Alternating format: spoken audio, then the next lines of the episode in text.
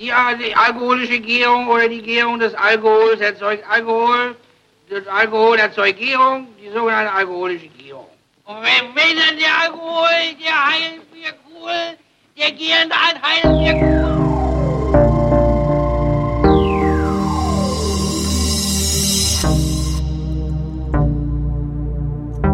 Wer redet, ist nicht tot.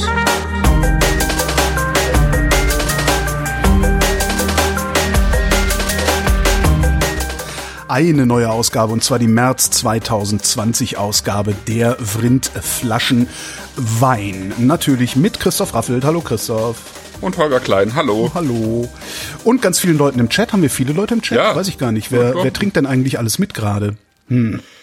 Ach, Hunderte. Hunderte. Ich muss mich die ganze Zeit räuspern. Ich habe ich hab, ich hab Corona. Warte. Mit welchem Wein fangen wir an? Ich mach Ich habe übrigens auch noch eine Corona, aber in Dosen.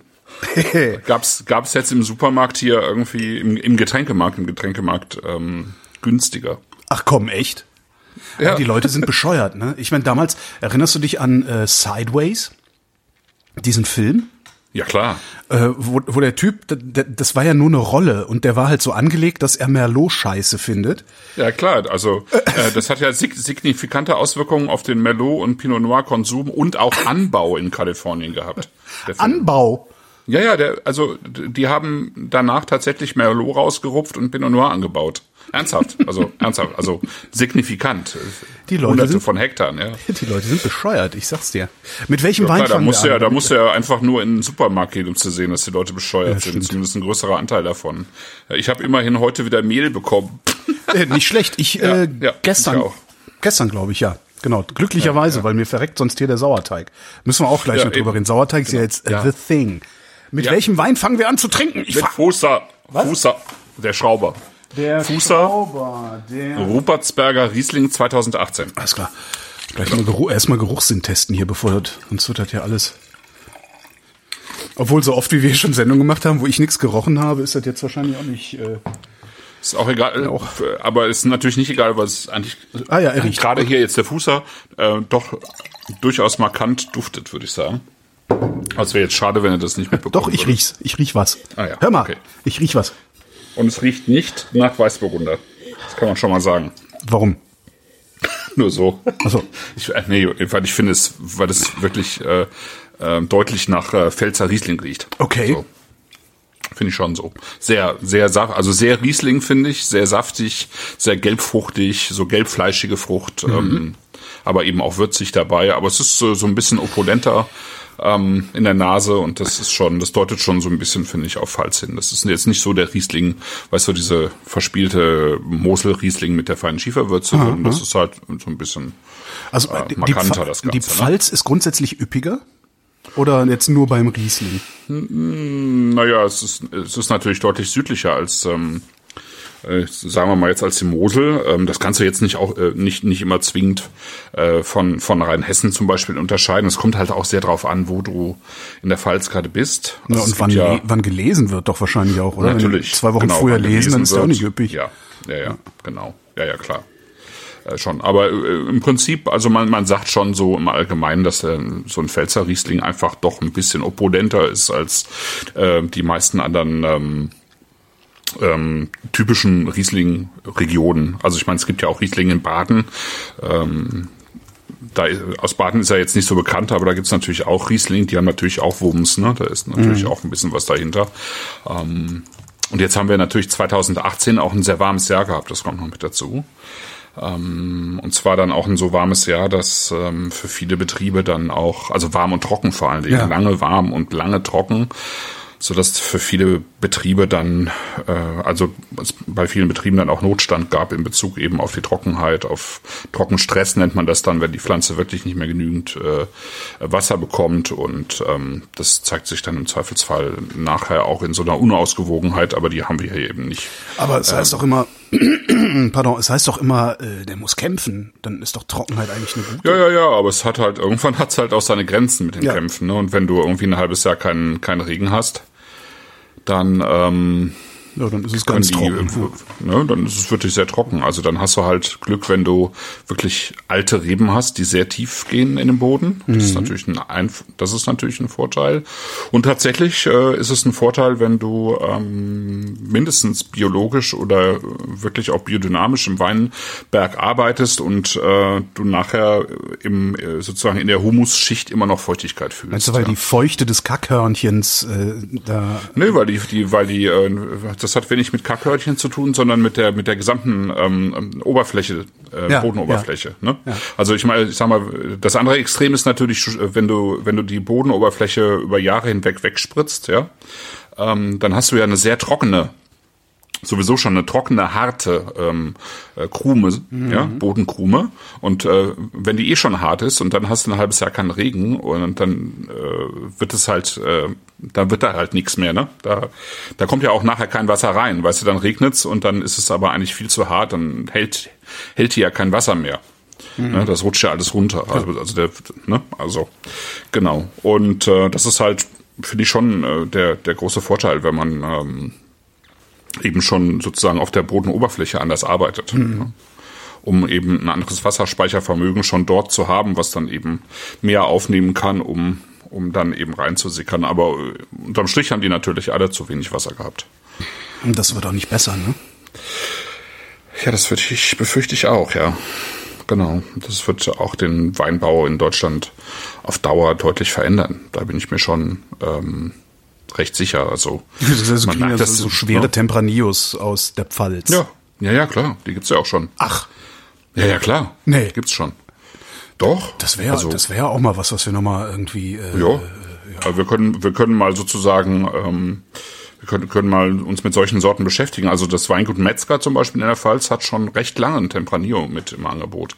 Dann gibt's natürlich die Syrah äh, im, im Baden und auch in der Pfalz ähm, schon länger im sogenannten Versuchsanbau, weil die halt noch nicht ähm, äh, als Rebsorte offiziell zugelassen ist hier in Deutschland. Das braucht immer so eine Zeit. Ne? Das hat auch bei dem Chardonnay etwas länger gedauert. Und ähm, aber das kann auch sein, dass wir hier irgendwann Grenache und Mourvedre oder so, ja, und ne, Mourvedre passt nicht, als äh, die brauchen ein bisschen, die brauchen eher mehr Meeresluft, aber äh, keine Ahnung, Grenache in, in, in Baden oder so. Aber auf jeden Fall südlichere Sorten, während der Riesling dann im Zweifelsfall halt weiter nach Norden wandert, ja. Also wir haben ja schon ähm, also ähm, ich sag mal äh, in, in, in äh, Brandenburg, Mecklenburg-Vorpommern und so weiter, da hoch, ähm, da gibt's ja schon äh, Ja, Riesling und das, ja, Ich hatte hier aus Brandenburg hatte ich auch mal ein paar Weine. Da hatten wir mal eine Winzerin im Studio zu Gast in einer Sendung, die es mittlerweile nicht mehr gibt.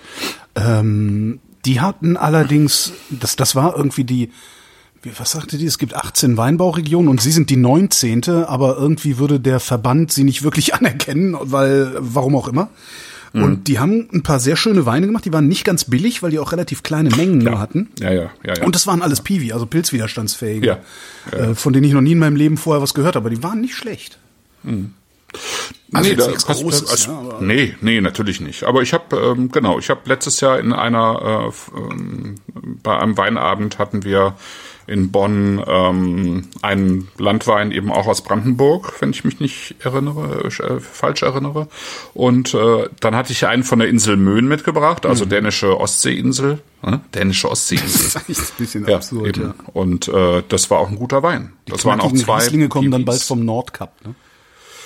Naja, es gibt ja dieses, ähm, zumindest jetzt in der, in der äh, Weinszene schon äh, bekannte Projekt von einer Norwegerin, die eben ähm, bei Klaus-Peter Keller in Rheinhessen ähm, Praktikum gemacht hat, längeres Praktikum und äh, ihn dann gebeten hat, ähm, ihr zu helfen, Riesling anzubauen in Norwegen. Und äh, das hat sie eben auch getan. Und ähm, da gab es jetzt letztes Jahr den ersten Jahrgang. Ich glaube letztes Jahr. Das ist noch sehr wackelig. Ne? Also das war, glaube ich, der erste. Also ich glaube, einer von drei Jahrgängen hat jetzt funktioniert. Äh, das ist noch sehr wackelig, aber das wird natürlich kommen. Ja.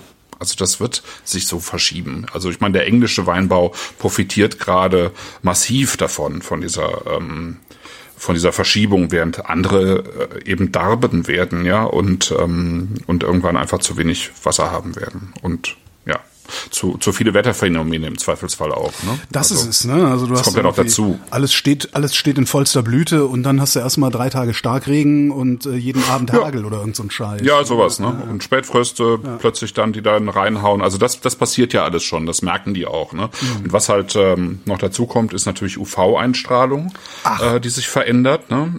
Ja. Das- und ähm, Was macht also auch das? das spielt natürlich eine Also Rolle. gut, es reift dann vielleicht schneller oder sowas oder was? Nö, das hat, ich glaube, das, das ist schon komplexer. Also das verändert, das verändert schon deutlich auch die äh, sozusagen das, das Wachstum und die Aromatik. Also es gibt, gibt auch ähm, Anbauregionen, die äh, äh, tatsächlich darauf setzen. Also zum Beispiel in Mendoza in den, in den Anden, ne? also in den argentinischen Anden gibt's äh, viele Weingüter, ähm, die, ähm, die extra hochgehen, auch um, um diesen, diese höhere UV-Einstrahlung äh, zu bekommen, aber die pflanzen da halt mal weg. Ne? Ja. Und äh, Merlot und Cabernet, aber natürlich kein Riesling. Und ähm, äh, doch, das ist schon, also da, da wird sich schon viel verschieben, auch mit äh, tatsächlich ähm, die, die, die ähm, CO2-Belastung in der Luft ähm, verändert ähm, Wachstum und äh, Gleich meine Pflanzen ernähren sich im Wesentlichen so, von CO2. Ne? ja, genau. Und wenn, wenn sich das verändert, dann verändert sich halt auch, verändern sich die ganzen Prozesse. Ne? Ja, also ja, das ist, ist so, ja. Ja, genau. Ähm, wenn wir mal riecht, auf der den. riecht wie einer dieser Äpfel, der mir neulich kaputt gegangen ist. Weißt du, wenn du so, so Äpfel kaufst und dann fällt einer runter, ja. auf der Ste da wo der drauf fällt, da fängt's dann als Ah, ja. erstes an, ne? So, so, Wenn der so einen Dötsch hat. ja, ne? genau, also, ja. noch nicht faulig, aber langsam bräunlich. Ja, wird, so, ne? so, ein- hm? so, so ein Anflug, genau, so ein, so ein Anflug von, von äh, Most, ne? ja, Most, das war das Wort. Ja. Ja, genau. Ähm, ich sag noch mal ganz kurz was zu der, zu der äh, Idee der Sendung, weil ähm, das sind jetzt zwar alles Weine aus der Pfalz, aber es sind halt auch Weine tatsächlich von drei Weingütern, die ähm, die im gleichen Ort beheimatet sind, nämlich in einem äh, Ort, den man so gar nicht auf dem, auf dem Schirm hat im Allgemeinen, ähm, Niederkirchen. Das ist ähm, tatsächlich so ein Nachbarort von ähm, Deidesheim. Kennt man ja auch nicht, ne? Also, Und Deidesheim kennt man natürlich schon. ja, so Typen wie du. Ähm, ja, aber Deidesheim, Wachenheim, Ruppertsberg, ähm, kennst du vielleicht schon ein bisschen, wenn du Ja. äh, ab und zu mal, ne? Ja, wenn du ja, ab und sicher. zu mal Pfälzer, Pfälzer Rieslinge trinkst, ne? Dann, dann geht das schon. Ähm, also dann läutet's irgendwann, ne? Forst äh, zum Beispiel, ne?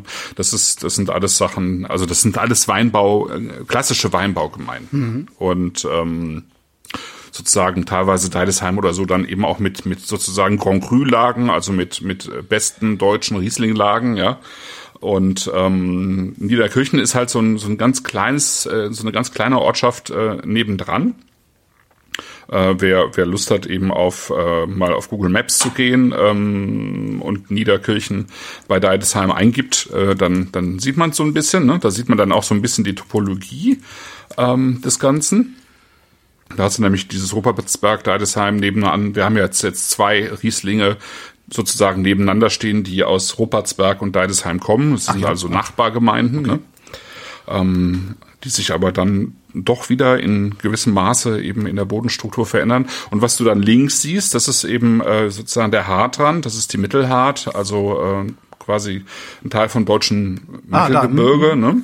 Hm, Hartrand was dann so Richtung Bechsteinkopf. Mhm. ja, Richtung ähm, Kaiserslautern rausgeht und äh, Saarbrücken sozusagen. Ne? Das sieht, Diese das sieht Ecke so raus, auf ne? dieser, ich meine, ich bin jetzt auf dieser Karte, ne? Das ist jetzt nicht die, die Ja. Satellitenaufnahme, aber das sieht allein schon auf der Karte so aus, als würde man da, glaube ich, ganz gut leben können. Oh ja. Das, äh, ja, ja, ja, ja, ja, das kann man auch, glaube ich. Ja. das ist auch sehr teuer da. Ne? Also das ist ähm, Neustadt der ja, das, ja. da muss man sich keine falschen Vorstellungen machen. Das ist ähm, Meinst kannst du nach Glaub ich. Berlin-Kreuzberg ziehen stattdessen? Also ich glaube, wenn du da äh, heutzutage auch ähm, auf die Suche nach Wohnungen gehst, dann bist du da auch nicht äh, weniger los als in, in Köln oder Bonn, würde ich Okay. sagen.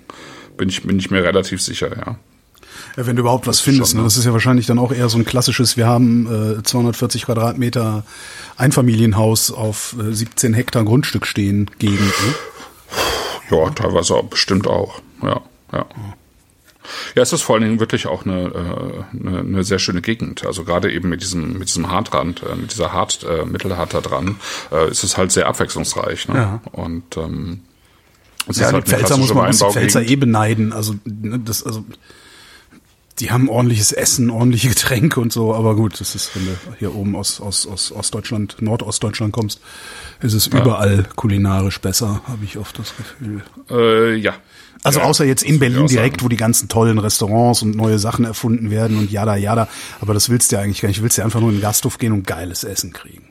Genau, das kriegst du halt im Norden nicht. Und wenn du, wenn du in, in äh, irgendwie einen guten Kuchen suchst im Norden, den findest du halt auch nicht. Ne? Das ist äh, quasi unmöglich, finde ich. Hier, hier bei mir jetzt hier Hamburg im Umgebung, das sind halt alles so, so komische Sahnetorten mit so einer Sprühsahne, Ja. so Sp- Sprühsahne-Geschmack. Das ist einfach, äh, nee, das ist, also das hier oben gibt's keine wirkliche Esskultur. Ähm, also hier in Hamburg natürlich so ein bisschen zugereist, aber in, insgesamt würde ich sagen, äh, hält sich das schon stark in Grenzen. Das leider. ist- fehlt so das dieses- ist da schon anders. Also da ist, da bist du halt irgendwie auch mit dieser ganzen, also mit dieser bodenständigen, also es ist ja eine, gleichzeitig auch eine sehr bodenständige Gegend, wie wir noch von Helmut Kohl auch wissen, ähm, der quasi da auch um die Apple Ecke. Ne? Ja, genau, und Saumagen und Handcase mit Musik und so, ne? Also, ähm, also Handcase und so weiter. Das ist, das ist halt, ja, wollte gerade sagen, mit Musik einfach eine sehr schöne eigenständige, ja, das ist eher Richtung Hessen? Frankfurt, Südhessen aber es, so, äh, ja, aber da auch noch. Okay. Ist auch nicht weit weg. Ja, was ich halt so schön finde, das hatte ich ja, beklage ich ja immer wieder, es gibt so eine, so eine beiläufige Wirtshauskultur in manchen Regionen. In Bayern ist es sehr stark ausgeprägt. Äh, In Köln haben wir das ja auch, mit den Brauhäusern zumindest, wo du halt Also die ist auch nur noch ein Schatten ihrer selbst Ja, heutzutage, natürlich, ja, aber, aber die Aber- Kultur gab, oder die Genau. Tradition gab's, ne? Mhm. Und das ist, das hat so eine Beiläufigkeit. Und diese Ja. Beiläufigkeit, die vermisse ich hier oben im Norden, Nordosten doch sehr stark, weil es ist immer ein zielgerichtetes in ein Restaurant gehen, was du machst. Aber es ist nicht so, komm, wir ein Bier trinken gehen und ah, dann nehme ich noch einen Schweinsbraten dazu. Oder so. Das, das haben die hier im Nordosten Mhm. nicht erfunden. Ja. Ja. Trinken wir schon, fragt der Chat. Ja. Ach so, ja, ja, trinken wir schon, klar. Trink schon, meine, ich trinke mal was. Ja, genau. Und jetzt haben wir also äh, eben keine, äh, sozusagen nicht die drei Weingüter aus Deidesheim, was äh, vielleicht das so das Übliche wäre, weil Deidesheim, das ist halt auch der, der Ort sozusagen der drei großen B, also äh, von Buhl, Birklin und Bassaman Jordan. Bassaman Jordan ist ja heutzutage eher das Weingut von Winning. Ähm, aber das sind halt so diese, diese großen, auch mondänen sozusagen Weingüter, die diesen ganzen Ruf da auch mit begründet haben und heute ja auch immer noch einen sehr guten Ruf haben oder teilweise wieder, je nachdem, wie man es nimmt. Und ähm, diese drei Weingüter hier sind äh, für sich genommen halt noch sehr neu. Also, ähm, wenn wir jetzt über Fußer reden, dann ähm, reden wir über ähm, Martin und Georg Fußer. Ähm, Können wir mal ein bisschen leid tun mit ihrem scharfen S und dann äh, Versalien auf der Flasche stehen. Sieht immer ein bisschen falsch aus. Äh, ja, wobei das ja jetzt sozusagen auch äh, offiziell anerkannt ist, ne, das Versalien scharfe S. Ja, aber ich halt meine, immer mal, dann hast du komisch, hier ja. irgendwie so ein, was ist denn Ja. das? Ist das so eine, was ist das? Ist das so Helvetica Condensed oder so? Und da, in Versal und da drin dann ein scharfes, ich finde, das sieht albern. Also ich werde mich da nie dran gewöhnen, aber ich werde ja auch alt, ich darf das. Ah, da, daran liegt's. Ja, super. Ja, gut, man kann halt, man könnte halt zwei S nehmen, aber ich finde es, äh, Ja, also so fällt es auf jeden Fall deutlich stärker auf. Das stimmt, Ähm, ne? Das ist schon, ähm, und ich finde es trotzdem stimmig für sich genommen, äh, weil das S so ein bisschen wie so ein Haken da auch drin hängt. Ja.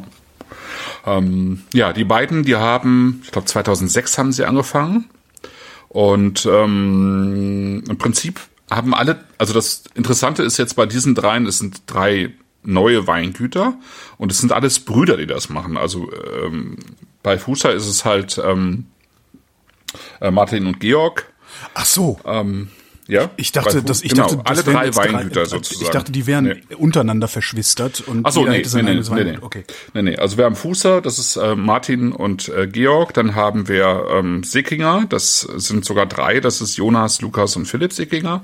Und dann haben wir Scheuermann äh, zum Schluss. Das ist ähm, ähm, Simon und äh, Gabriel Scheuermann. Und die haben alle drei im Prinzip zwar aus einem bestehenden Fass, äh, also aus bestehenden Fassweinguts Weingütern sozusagen, also Fasswein-Weingütern heraus haben, die halt ähm, eigene Betriebe entwickelt. Ja? Also bei den Fußers äh, hatte der, ähm, hat, hatten die Eltern schon ein Weingut, aber die beiden Jungs haben halt gesagt, wir machen es irgendwie anders als äh, unsere Eltern. Das waren klassische ähm, Winzer, äh, soweit ich weiß, hat der Vater von den beiden auch äh, tatsächlich auch eben an so ähm, äh, chemischen Sprühmitteln äh, mitgearbeitet, also an Perfektionierung und so weiter. Also äh, ne, ganz klassische ähm, sozusagen Arbeit und die haben halt gesagt, nee, das wollen wir nicht, wir machen äh, unser eigenes Ding und haben sind dann sozusagen in die Scheune gezogen und haben äh, sich sozusagen einen Teil aus dem äh, Besitz der Familie äh, herausgelöst und dann halt mit ein paar Hektar angefangen. Hm.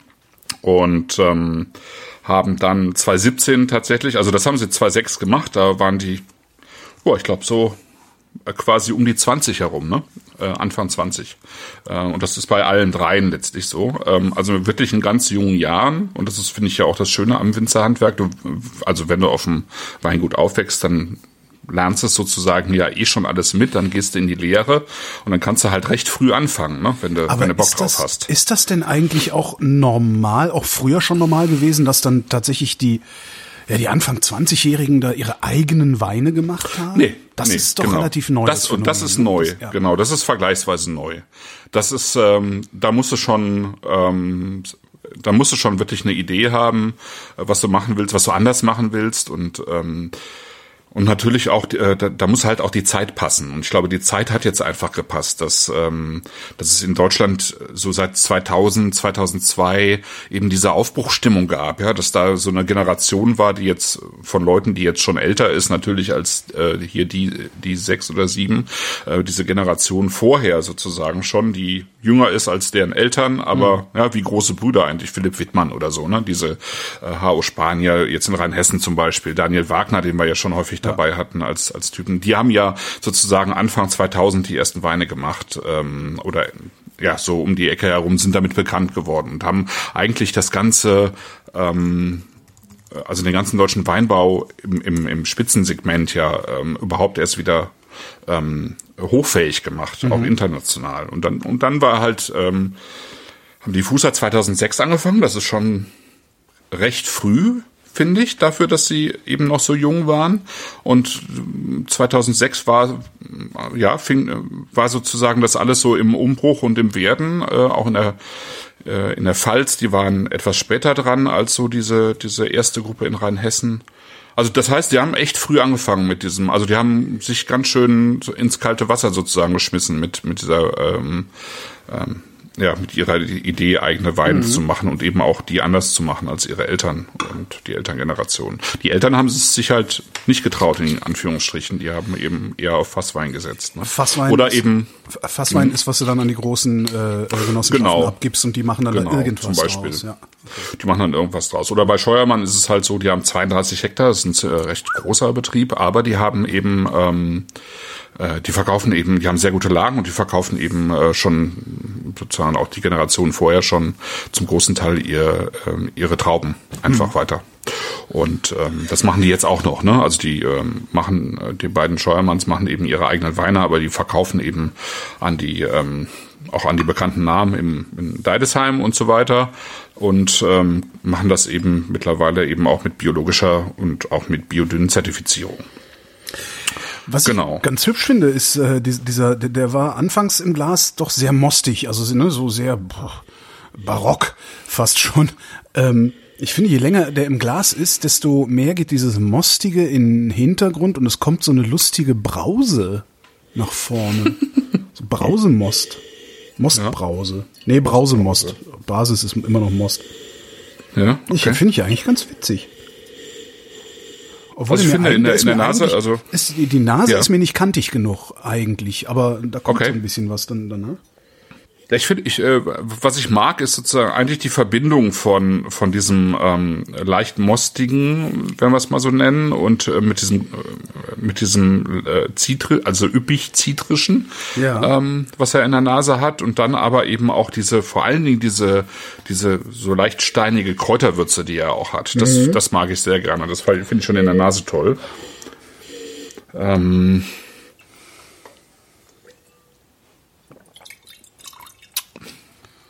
Und am Gaumen finde ich super, dass er so schön, ähm, ob, obwohl er diese leichte Üppigkeit hat in der Frucht, dass er trotzdem so schön straff ist. Ja, äh, Ja. straff mit seinem Hülpenset. Ähm, Der hat vor allen Dingen so eine, so eine schöne, so eine schöne Bitternote.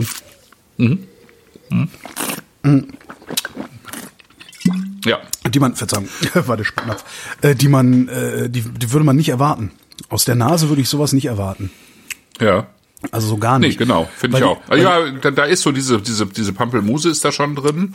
So dieses Grapefruit-artige. Ja, Finde ich auch in der Nase, aber nicht so. Aber eher zitrisch, Prägnant, also ne? eher eher zitrisch. Also du würdest das Zitrische erwarten. Also du würdest vielleicht erwarten, dass du mehr so eine, ja, dass du mehr Zitrone im Nachhall hast. Aber äh, tatsächlich hast du halt wirklich sowas richtig, ja, eine gute Pampelmuse. Ja. Also ich hätte es nicht erwartet. Mhm.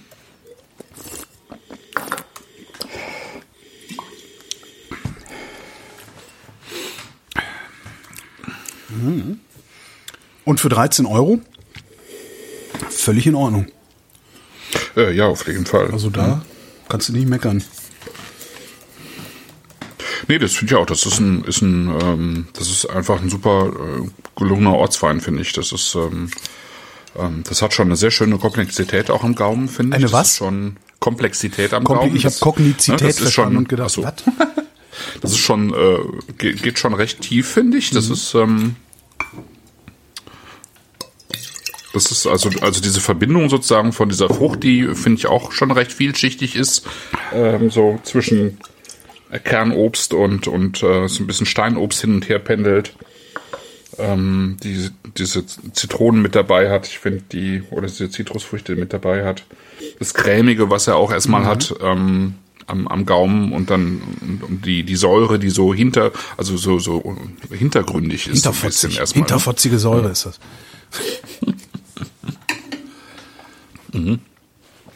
Sehr klar und, und, und hat einfach auch eine schöne Länge der Wein, finde ich. Absolut, ja. Ich bin da mal gespannt, was du noch so auftischst, weil normalerweise ist der erste immer nicht der Kracher, äh, aber wenn das schon so gut ist, dann werde ich wahrscheinlich heute Abend doch wieder betrunken ins Bett gehen, obwohl ich die ganze Zeit am Aus am Spucken bin. Ja, ich merke das schon. also man hört es einfach. Ja, ich, das ist auch mehr als sonst, aber ich habe relativ wenig gegessen. Zuletzt ein paar Ah, Waffeln, okay. weil heute ja internationaler Waffeltag ist. Der 25. März ist Waffeltag. Äh, darum habe ich heute Waffeln gegessen. Ja, du hast es, du hast es gepostet. Ja, ja, stimmt. genau, mehrfach, damit die Leute mehr Waffeln essen.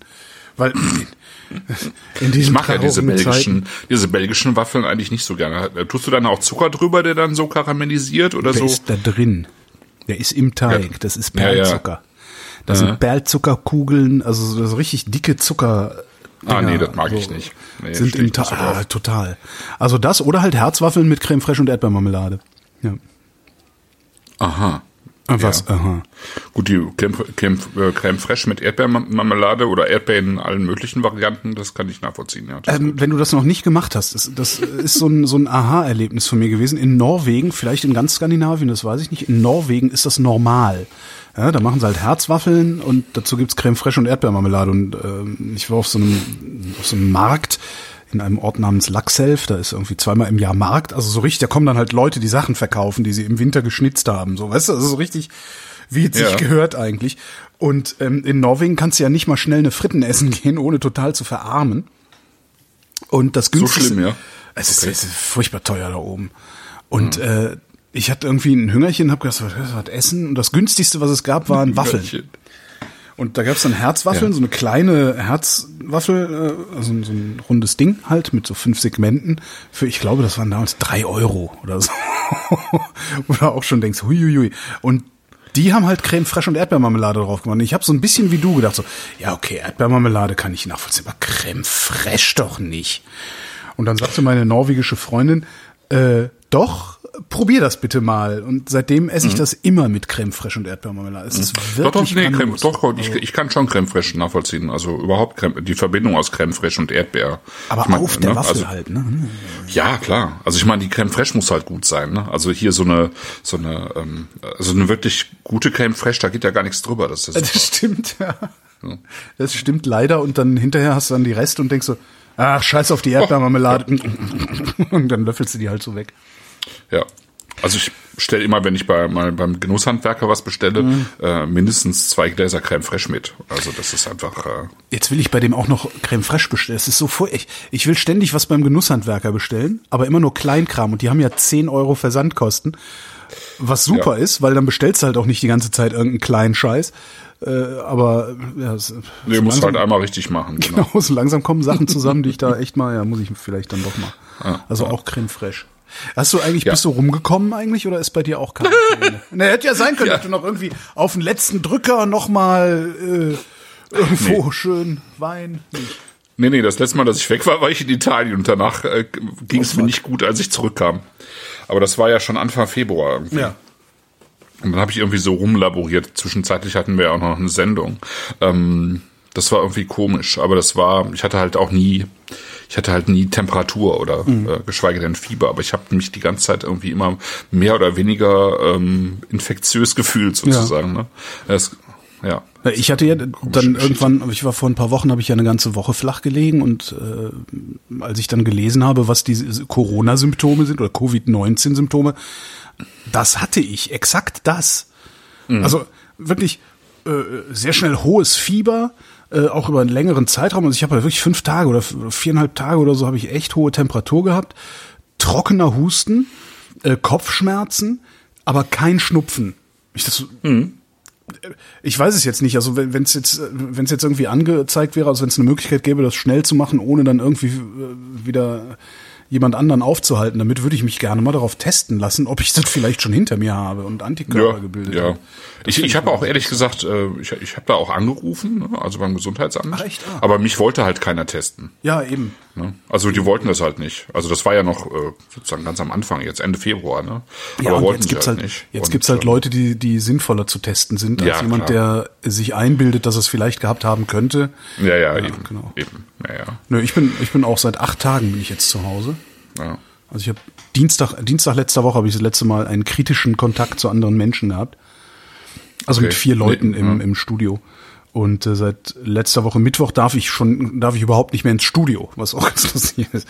Die haben ja erst haben sie die Sender getrennt, also den, den, der Vormittag ähm, sendet aus Potsdam und der Nachmittag in den Abend rein sendet halt aus Berlin, aus so einem kleinen muffigen Studio, in dem normalerweise immer nur so, ja, mal die Berlinale Sendung gemacht wird oder irgendwie sowas. ja. Und äh, da haben sie dann Dienstagabend gesagt, so ab morgen äh, bleibst du zu Hause, Holgi. Ähm, Und wirst per Leitung halt dann aufgeschaltet. So. Ja. Und seitdem sitze ich hier und war äh, zweimal, zweimal am Bütchen und zweimal einkaufen. Ja. Und das ist aber auch so richtig so Maske, Gummihandschuhe, ne, so Strahlenschutzanzug, was man dann halt alles so anzieht.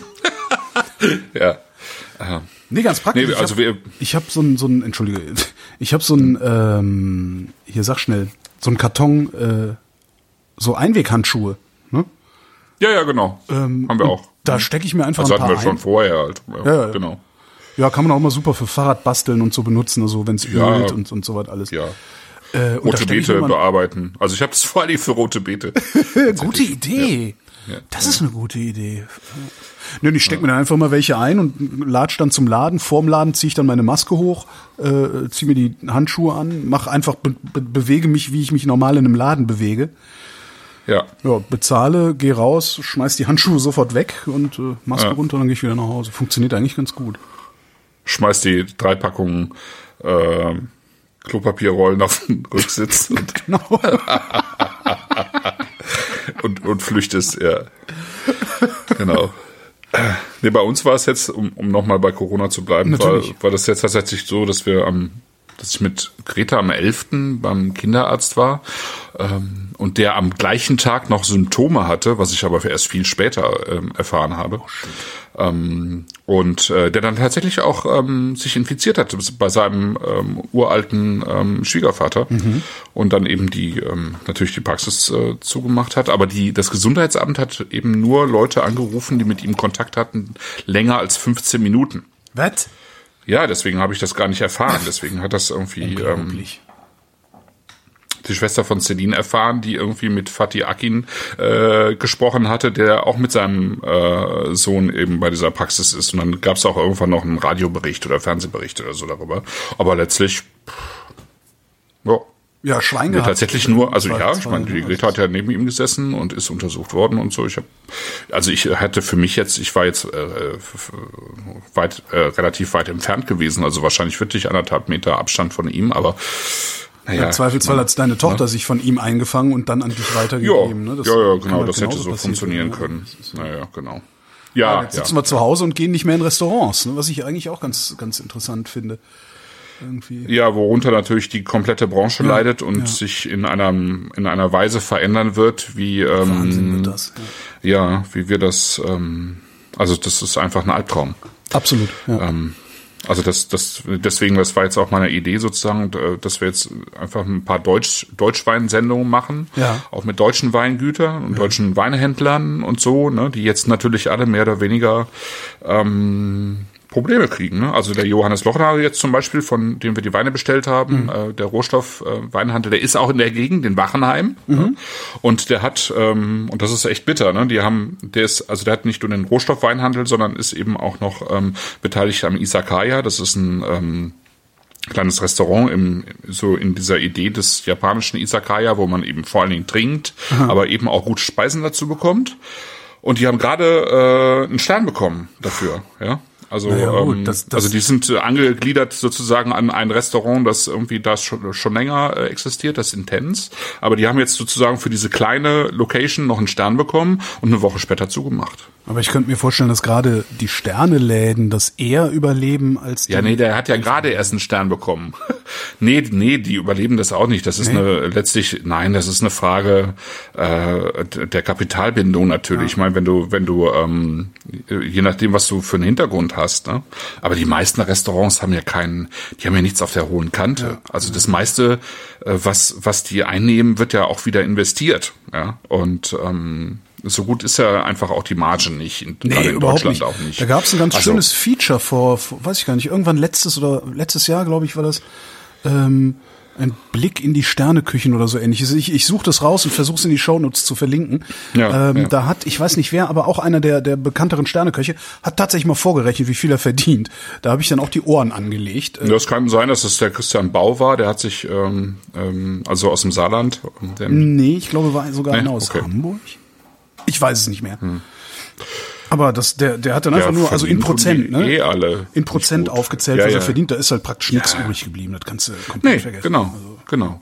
Genau, das ist schon sch- äh, spitz auf Knopf. Das kann also die meisten Sterneläden, also jetzt gerade wenn es so Richtung drei Sterne geht, also wenn es wirklich gegen äh, nach ganz oben geht, dann muss da eigentlich ein Investor dahinter sitzen. Mhm. Ja, alles andere ist äh, ganz selten jetzt auch in Deutschland. Äh, also Kevin Fehling, ne, the, äh, the Table hier in Hamburg, der ähm, eigentlich oft immer auf seinen dritten Stern hinkocht, aber bisher erst zwei hat. Aber der ist, äh, der hat, der hat, der macht das halt ähm, auf eigene Kappe und äh, der hat vorher auch in einem Restaurant gearbeitet, was eben äh, sozusagen Teil eines Hotels war und eines Konsortiums, dann geht das, ne? Aber wenn du das auf eigene Faust machst, dann musst du schon extrem gut rechnen. Das ist ähm, Aber wenn du, Ja. wenn du sagst, die Restaurantszene wird sich ganz fürchterlich verändern. Also ist- klar, das ist jetzt dr- nicht dramatisch, sondern katastrophal, was die gerade abbekommen. Mhm. Letztendlich sind aber die Assets alle noch da. Ne? Also die, die Läden sind noch da, die Küchen sind noch da, die Tische sind noch da. Es ist, ja, Ja, ja. es ist ja alles noch da. Eigentlich müssten die doch einfach, jetzt in Anführungszeichen, wieder starten können irgendwie.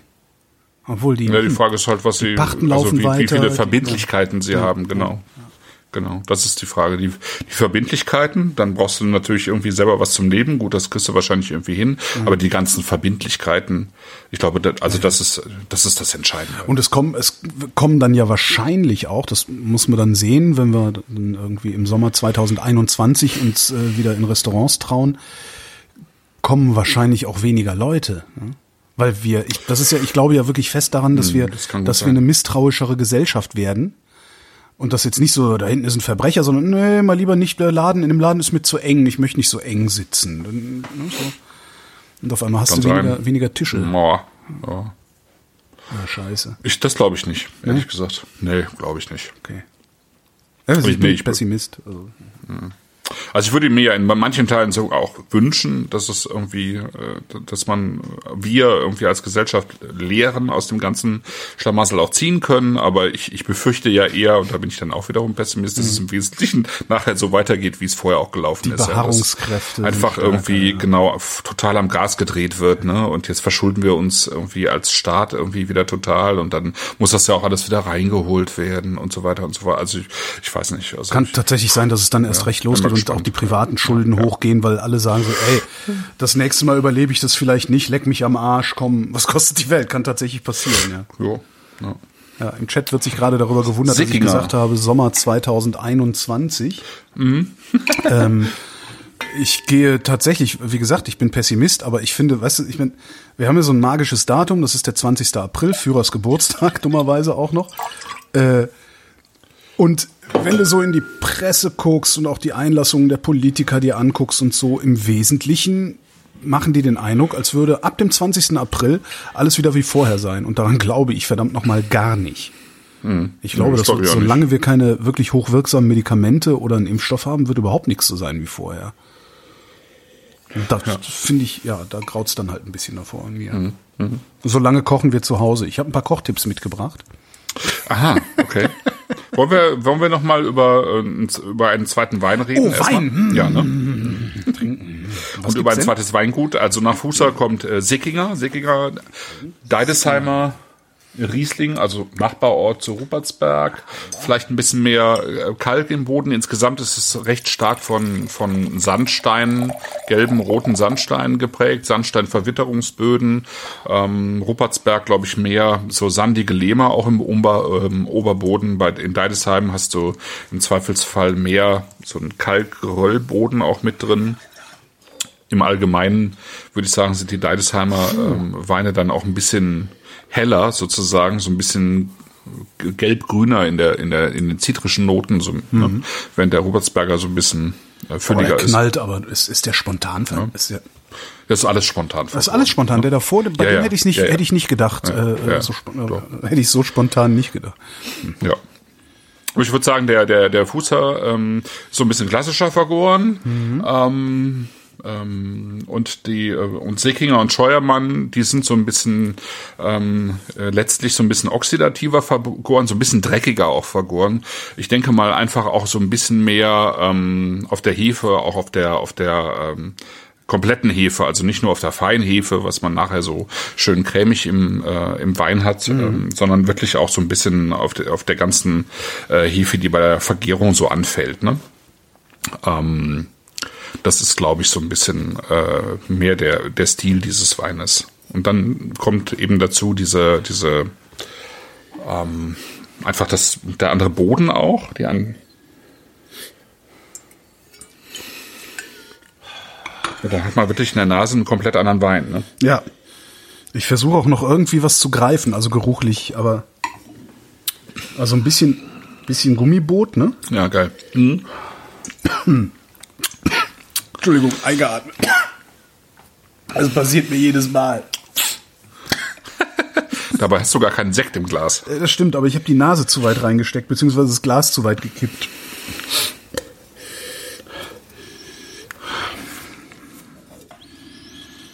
Hm.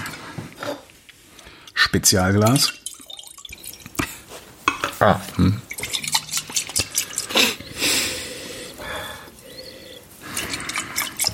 Da verfl irgendwas in der Nase verfliegt extrem schnell. Ja. Frag mich, was ist es? Und was bleibt da über? Das ist irgendein Steinobst wieder, aber Das ist halt, ähm, also ich meine, der große Unterschied zum ersten Wein, finde ich, ist schon mal, der, der erste Wein ist so ein klassischer, ähm, ich, ich kann es nur wiederholen, so ein, für mich ist das schon ein klassische Pfalz irgendwie, aus dieser Mittelhartecke, ähm, mit dieser etwas plakativeren Frucht und ähm, der Sickinger, der hat halt diese diese plakative Frucht eigentlich kaum. Also da ist äh, äh, das ist viel äh, zurückgenommener. Also wenn, wenn man äh, Frucht hat, dann ist es eben geht's eher in die zitrische Frucht oder es ist äh, auch eine knackigere Frucht. ja. Ne? Der Chat sagt die ganze Zeit Aprikose, aber da würde ich höchstens eine, also eine sehr, eine sehr harte Aprikose nehmen. Aber Ja, ja, ja. Von Also alleine wär ist, ich nicht finde, es ist tatsächlich hefiger. Es Ja? ist, ähm, ne? Ne, vor allen Dingen äh, so hefig im, also Das ist eher so, so, so ein bisschen bierhefiger. Das Ja. ist jetzt, äh, äh, jetzt nicht im Sinne von Brioche oder von Hefezopf oder so, ne? nee, sondern eher angebrannter Toast. Aber kann auch sein, dass ich einfach nur einen Schlaganfall habe gerade. weißt du, so ein Toast, der nur an einer Ecke so ganz leicht angekokelt ist. Ich finde ihn gerade nicht, aber. Nee? Okay. Also was ich, was ich hier vor allen Dingen eben noch drin habe, ist äh, sowas Steiniges. Auch tatsächlich Ja, so ein ja. bisschen sowas Feuersteiniges. Ähm, Ja, das- so einen leichten, ähm, also gar nicht im Sinne von, von reduktiven Noten jetzt, also nicht dieses Knallplättchen, Mhm. sondern wirklich so ein bisschen, als hätte man die mal äh, zweimal aufeinander geschlagen, so, ne? Okay.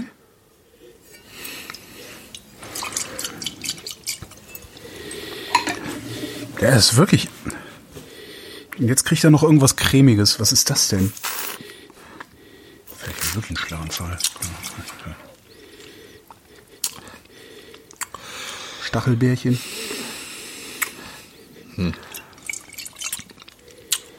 Okay.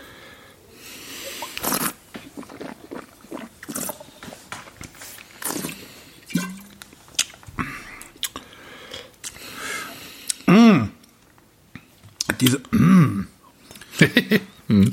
Der nimmt da. Mm. Dieser Feuerstein, von dem du eben geredet hast, der ist im Mund, ist der extrem präsent. Das kickt ganz gut, ne? Ja, das, ja. Ja. Gucken, was der im Hals macht.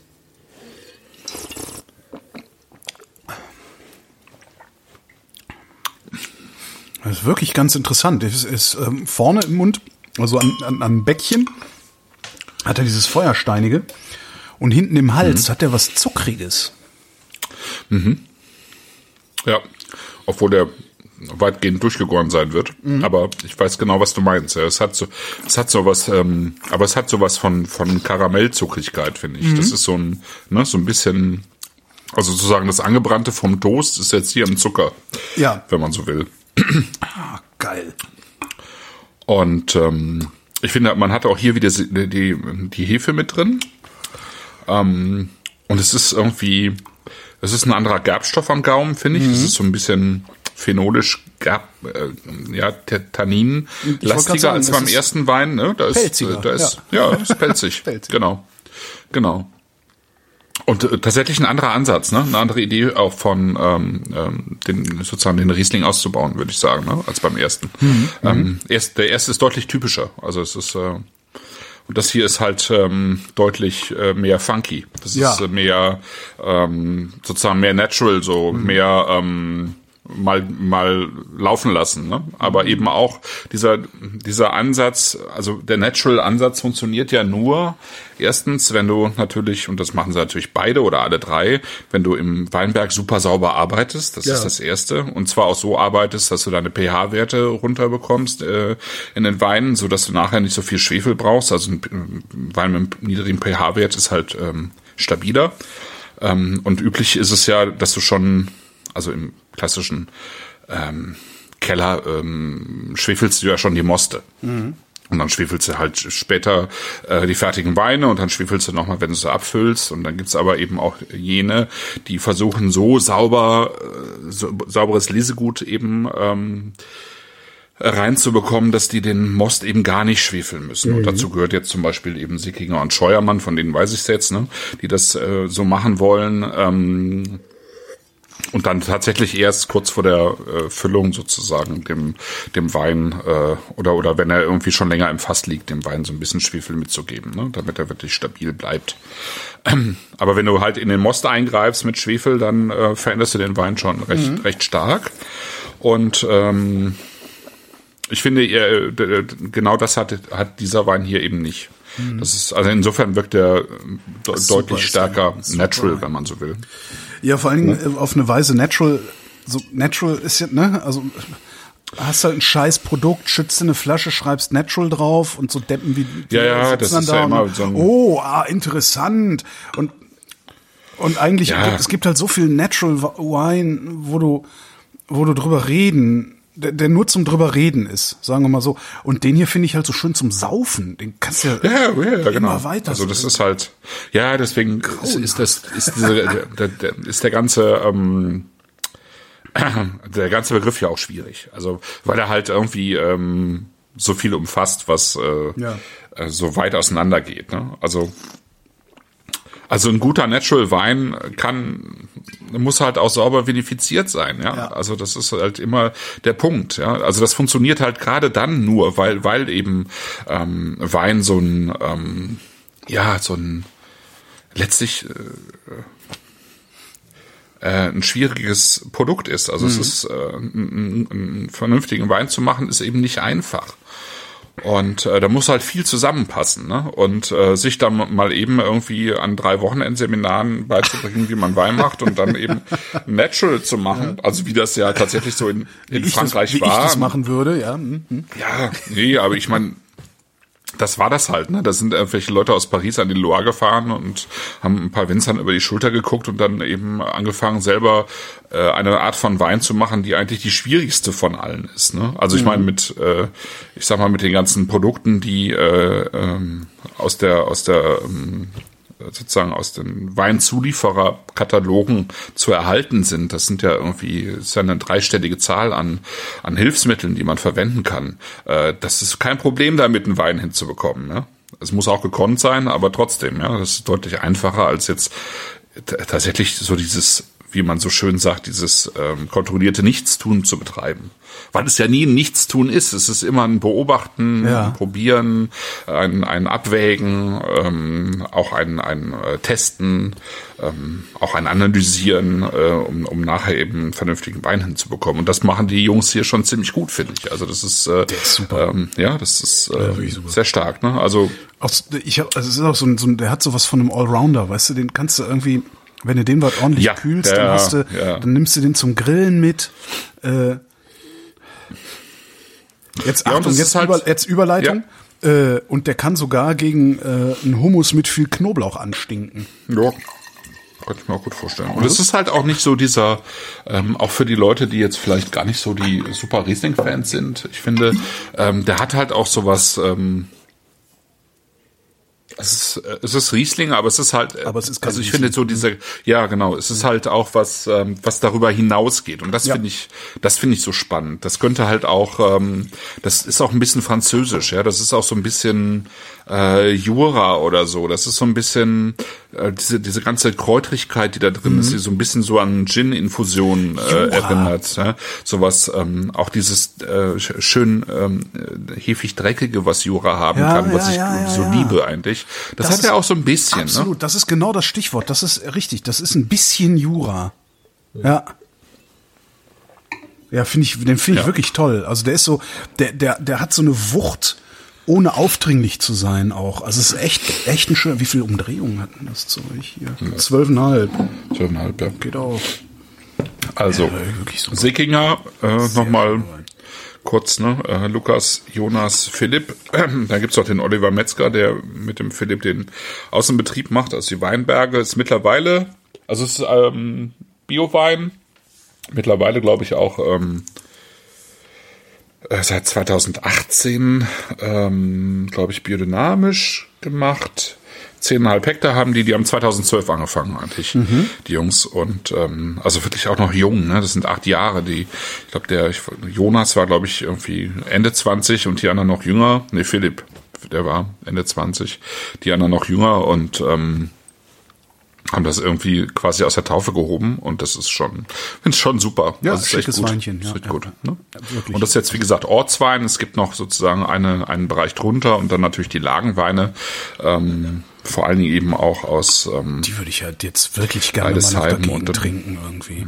Also das ja, ist- es, ist, äh, es lohnt sich auch. Also es ist ähm, wirklich richtig gut.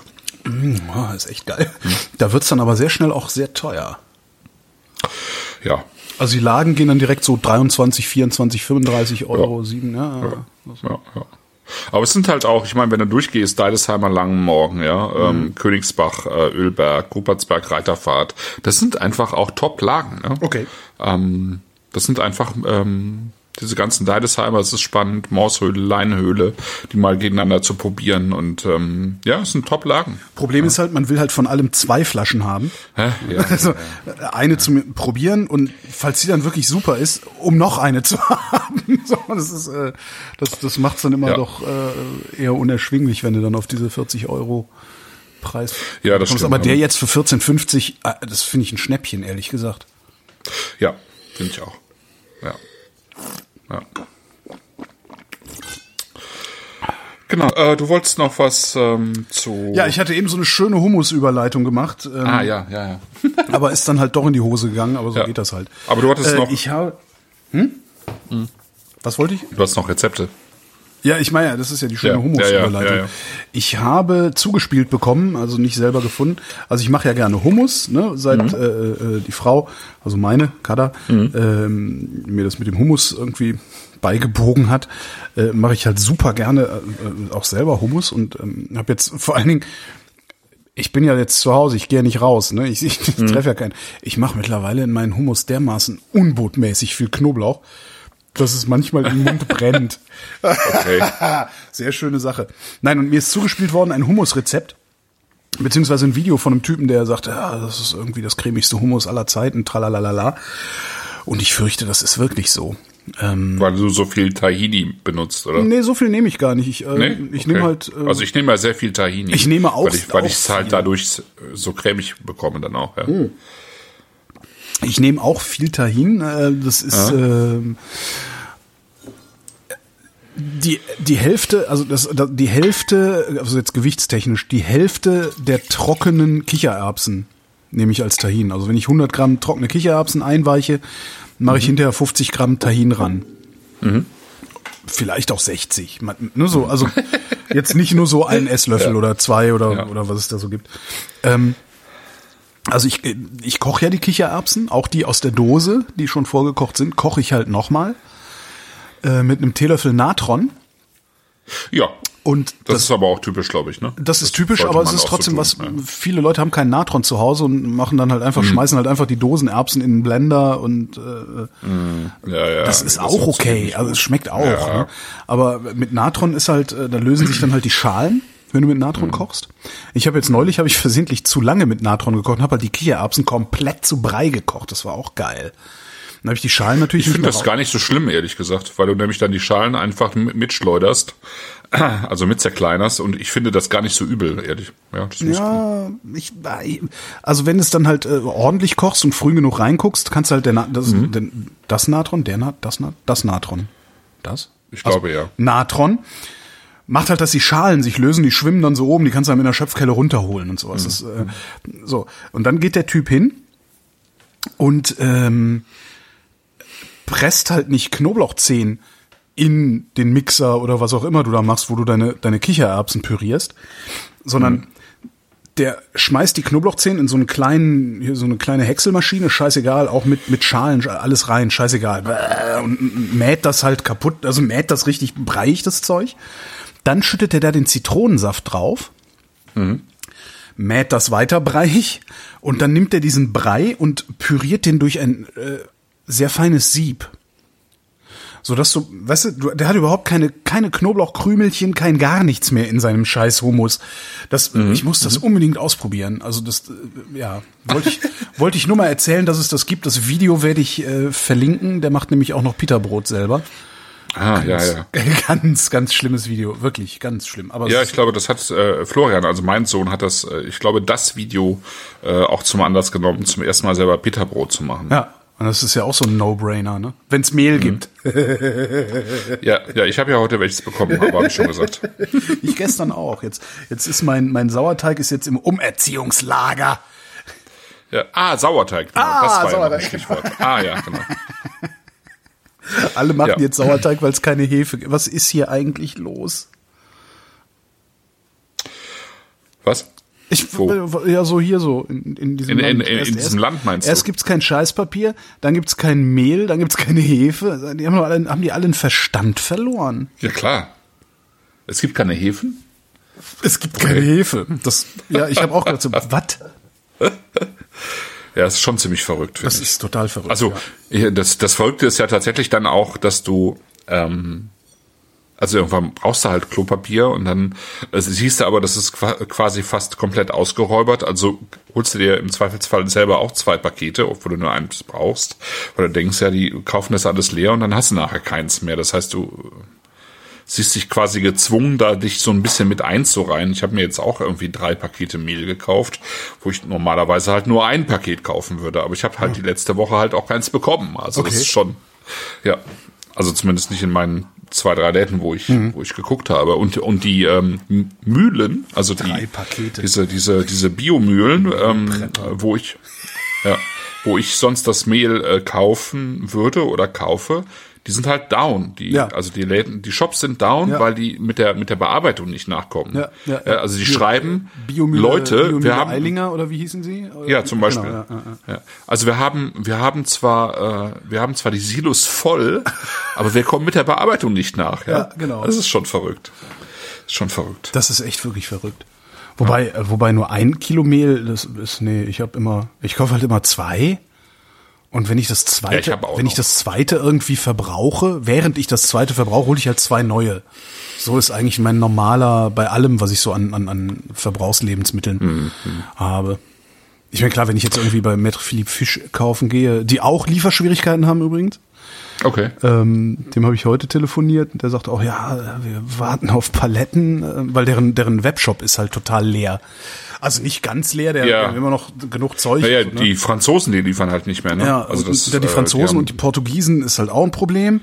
Ja. Äh, dann ist der Thunfisch, den er verkauft, der kommt von Azoren und der sagt, ja, der muss halt durch drei Länder durch, bis da, bis da was bei uns Ja, ankommt. ja, Das ist echt krass. Da kaufe ich natürlich dann so absurde Mengen, ne? Da preppe ich Mhm. dann richtig. Aber ja, sonst so Mehl, das hat mich echt ein bisschen irritiert. Und dann habe ich, hab ich gestern gedacht, so, jetzt reicht's mir. Also bei mir ist ja, um die Ecke ist ein Aldi. Ähm, da habe ich dann immer mal geguckt, gibt's was? Ne, gibt nix. Äh, Bio sowieso nicht. Also, also haben sie eigentlich auch, aber äh, nix. Dann dachte ich so, jetzt gehe ich zu Karstadt. Also hier ist bei mir in Tempelhof so ein Karstadt, die haben so eine echt teure Lebensmittelabteilung unten drin. Und dachte, jetzt gehe ich zu Karstadt. Das ist diesen ganzen Arschpreppern, ist das wahrscheinlich eh zu teuer. Und dann kaufe ich da halt irgendwie ein Kilo, keine Ahnung, Aurora oder wie sie alle heißen, für drei Euro. Ist mir jetzt egal, ich brauche jetzt Mehl. ja, gucke ich in den Aldi rein am Vorbeigehen, gibt's da auf einmal Mehl. War ich dann auch einigermaßen äh, irritiert. Und ich brauche das halt, weil ich mache ja auch Sauerteig. Ne? Also Tobi Bayer agitiert mich ja seit Monaten. Dann kamst du ja die Tage. Und dann machen wir Sauerteig. Und dann habe ich echt gedacht, jetzt leck mich am Arsch, dann mache ich jetzt halt Sauerteig. Ja, Wie hast du denn, wie hast du denn jetzt angefangen? ja, ich habe halt nur äh, Roggenmehl. Ja. Ich hasse Roggenbrot, ehrlich. Ich, weiß überhaupt nicht, warum ich. Doch, ich weiß, warum ich Roggenmehl habe, weil es immer heißt, wenn du Sauerteig machen willst, musst du Roggenmehl kaufen. So, und ich habe irgendwann, das steht bestimmt schon seit einem halben Jahr bei mir im Schrank, habe ich halt ein Kilo Roggenmehl. Dann habe ich gedacht, so, dann nimmst du jetzt das Roggenmehl und bin dann hier bei ähm, Lutz Geisler auf der Webseite. Da ist, äh, der hat so eine ganz einfache Anleitung. Äh, Lutz Geisler ist Plötzblock. oder Plötzblock, genau, Plötzblock. Ja, ja. Ich mache ich auch einen Link, warte mal, ich will gleich mal aufschreiben hier. Äh, Geißler, was? Sauerteig. Genau. Ja. Und das ist total, das war total simpel. Ich weiß jetzt leider nicht mehr, wie der Start war. Ich glaube einfach 50 Gramm, 50 Gramm Roggenmehl, 50 Milliliter Wasser. Also 50 Gramm Roggenmehl, 50 Milliliter warmes Wasser und das Ding dann einfach mal 24 Stunden bei irgendwie 30 Grad oder so irgendwo hinstellen. Ich habe das halt in so einem Echt? kleinen Das soll Einma- funktionieren. ich habe das halt in so einem kleinen Einmachglas und das stelle ich einfach auf der Heizung. und dann Ja, fängt ja, der genau. ratzfatz. Aber- der- was aber? Also ich habe das, ähm, ich habe das folgendermaßen gemacht. Ich habe ähm, einen Apfel, einen Apfel, der schon ähm, recht weich war, also der schon lange gelagert war, äh, klein geschnibbelt und äh, in äh, paar, äh, zwei, äh, also zwei Tage 48 Stunden in Wasser eingeweicht. Ein Apfel. Ein Apfel, ja, genau. Und äh, das heißt, der hat äh, und auf die Heizung gestellt. Ja. Und dann hat der, der hat sozusagen ja angefangen zu zu mosten, also zu agieren mit dem Wasser. Ja. Und davon habe ich das Wasser ins Mehl getan. Das heißt, ich habe sozusagen darüber die diese diese Hefen eingefangen. Ja. ja. Ja, womit du eben auch äh, Weine vergärst oder Ja, so, ja, vergärst ja. du halt den Teig. So, mit, jetzt einfach nur mit Leitungswasser und ähm, Mehl hätte ich das jetzt nicht gedacht, aber äh, also das, habe ich jetzt von funktioniert. Also der, du, du Ja, machst halt mehrere okay. Durchgänge, ne? Also du, Ja, klar. Ja, also ja, ich ja. hab dann Ja, hab ja. das dann hingestellt 24 Stunden, bis es so Bläschen geworfen hat und ungefähr doppelt Mhm. so viel geworden ist. Dann hast du nimmst du davon 10 Gramm Und wieder 50 Gramm Mehl, 50 Milliliter Wasser. Hm. Und stellst es wieder weg. Und dann machst du so drei Durchgänge und dann ist der einigermaßen stabil und dann kannst du ihn halt in den Kühlschrank stellen und fütterst ihn dann halt wöchentlich nach. Hm. Und jetzt, wo es wieder Weizenmehl gibt, habe ich halt noch einen zweiten angesetzt, weil ich eigentlich Weizensauerteig viel geiler finde als Roggensauerteig. Ähm, Hm. Ja, und da ist aber das erste, das erste Experiment ist schief gegangen. Jetzt habe ich noch einen zweiten Okay. hingestellt. Der, der erste scheint äh, zu wenig Wärme abgekriegt zu haben. Also ihm scheint es zu kalt gewesen zu sein. Okay. Hm. Das ist schon ganz lustig, also so Sauerteig. Obwohl ich genug Hefe habe, eigentlich. Aber ich, Also ich hab mir jetzt Brioche das, ähm, raus, egal. Genau, ich habe mir jetzt endlich, also ich habe ja schon andere Bücher von ihm, aber jetzt endlich ähm, Acasa von Claudio del Principe zugelegt. Das ist ja ein Schweizer Kochbuchautor, der auch mit einem Blog bekannt geworden ist, nämlich mit Anonyme Küche. Und ähm, sich aber eben auch wirklich professionalisiert hat und wirklich schöne Kochbücher macht. Und eins davon ist eben Akasa, also zu Hause. Das ist so ein bisschen wie so ein Tagebuch. Also ich mache, weißt du, dann schlägst du irgendwie den 23. März auf und dann hast du halt äh, ein hat er halt ein Rezept sozusagen zu dem Tag. Und äh, er hat sich aber eben in den letzten Jahren auch intensiv mit dem Brotbacken beschäftigt und ähm, macht das eben auch sozusagen von Anfang an. Und es sind sehr viele Brotrezepte drin, aber die sind halt italienisch ähm, beeinflusst. Das heißt, ähm, wie heißt das? Li, äh, Livieto Madre, Madre hat, heißt sozusagen der Sauerteig dort und Ja. ähm, genau, mit dem, mit dem backt er halt und es sind sehr schöne ähm, Rezepte eben für klassische äh, italienische Brote und, und Focaccia und so Ja, aber das ist Ne? ja Also genau schon das, schön. was ich haben möchte eigentlich. Und was mir Ja, dann was weißt du ja, welches Buch du auf deine Wunschliste Ja, genau. setzen kannst. Es ist wirklich ein sehr schönes Buch, weil es auch, auch schön geschrieben ist. Es ist also nicht, und das mag ich sehr gerne, es ist nicht, es ist nicht nur ein Rezept nach dem anderen, sondern es ist einfach ähm, Lebensgefühl, es ist so ähm, Geschichten, so wie der Stefan Paul das ja auch sehr gerne erzählen kann drumrum und so macht der Claudio das halt auch. Das ist schon, ist schon gut. Das klingt echt gut, weil was mir, was mir, also das, ich habe von Lutz Geisler habe ich einige Bücher hier und was mir da äh, immer, was mich da immer so ein bisschen abschreckt, auch ist die wahrscheinlich muss man das so machen und ich habe es noch nicht verstanden, aber der geht da mit so einer extremen Detailtreue ran. Also weißt du, so 6,7 Gramm davon. So. Und da denke ich, das, das, das, mich schreckt das ab. Also mein, meine Idee von Kochen ist nicht 6,7 Gramm von irgendwas zu nehmen, sondern meine Idee von Kochen ist mm, eine Handvoll dran. So irgendwie.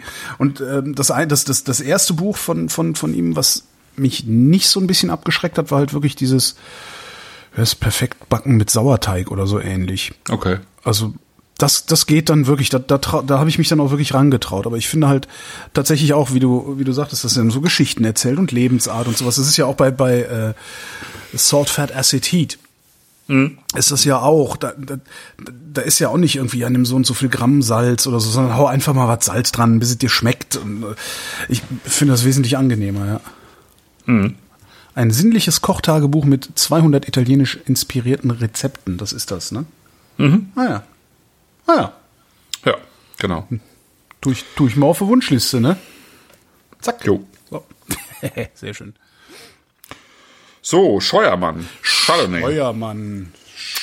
Chardonnay. Die beiden Jungs, äh, Simon und Gabriel, ähm, also kommen halt auch aus einer Winzerfamilie natürlich. Die haben sich die 32 Hektar jetzt nicht selber erwirtschaftet, sondern die waren schon da. Aber es ist eben auch ein Familienbetrieb, der, ähm, der eben äh, vorher äh, eben nicht durch eigene Weine aufgefallen wäre, sondern äh, eben im Wesentlichen die äh, Erträge verkauft hat. Und die haben 2009 angefangen, auch quasi blutjung, irgendwie in den 20ern, ähm, mit ihren Weinen und ähm, haben 2012 dann auf Biodyn umgestellt und ähm, verkaufen eben seitdem auch an die, sozusagen aus, den- an, an Bioweingüter der Gegend und haben dann irgendwann eben auch angefangen, ihre eigenen Weine zu machen. Und ähm, ich selber bin auf sie aufmerksam geworden, tatsächlich über die Veranstaltung Generation Riesling, ähm, wo ähm, eine Gruppe von jungen Winzern so im Jahr verschiedene Veranstaltungen in Deutschland macht, unter anderem eben auch in Hamburg. Äh, vor ein paar Jahren ähm, waren die eben mit dabei. Und ähm, ich fand die Weine super. Vor allen Dingen war mir äh, zuerst aufgefallen tatsächlich, was sie an Schaumweinen machen. Die waren richtig gute Schaumweine. Ähm, und zwar eben auch in diesem, diesem Stil, ähm, sozusagen des äh, so tendenziell eher so ein bisschen oxidativeren Ausbaus im Fass mit mit mhm. wenig ähm, Intervention, also wo der Grundwein des Schaumweins auch schon behandelt wird wie ein ernsthafter Wein. Okay, und, so, ne? und nicht wie ein Werkzeug, ja. Äh, ja, und nicht wie, wie ähm, ich habe jetzt hier irgendeine Plörre aus, die muss eh nicht gut sein, weil ich einen Schaumwein draus mache. Ne? Das war ja früher so äh, Tendenz. Ne? Ich nehme minderwertiges Traubenmaterial, das, weil das ist, muss ja eh sauer und säurehaltig sein, dann ähm, mache ich halt einen Schaumwein draus. Ne? Mhm. Ähm, das, diese Idee hat sich ja geändert hin. Ähm, also bei, ich sag mal, bei den besten ähm, Sektmachern jetzt hier in Deutschland, genauso wie bei den äh, guten Champagnermachern, ähm, diese Grundweine natürlich früher zu lesen, weil sie natürlich eben tatsächlich diese Säure brauchen, aber ansonsten schon im Weinberg darauf zu achten, dass man sehr gutes Traubenmaterial bekommt und dann die Weine wirklich durchzuarbeiten im Keller wie einen normalen Wein, nur dass der dann halt nachher nochmal eine zweite Gärung macht. Und mhm. ähm, ähm, das, das machen die halt mit ihren Schaumweinen auch und ähm, was ich aber jetzt eben auch spannend finde, ist äh, das, was sie hier machen, weil sie machen eigentlich ein ähm, Chardonnay, der so zwischen den Stühlen hängt, finde ich. Es ist, ähm, Dazu müsste man jetzt wissen, wie ein Chardonnay äh, entweder auf dem einen oder auf dem anderen Stuhl riecht und schmeckt. genau, ja, ja, genau. Es ist ein äh, Wein, der ausgesprochen ähm, viel Holzeinsatz hat, finde ich, für das Weingut. Also das ist sonst äh, deutlich reduzierter. Also man riecht das auch, ja. Ja, ja, genau. Es ist auch äh, neueres Holz mit drin, muss neueres Holz mit drin sein. Ich finde, so der riecht nach Banane. Entschuldigung, äh, riechst du da Banane? Ja, ja, ja. Da okay. ist Banane mit drin.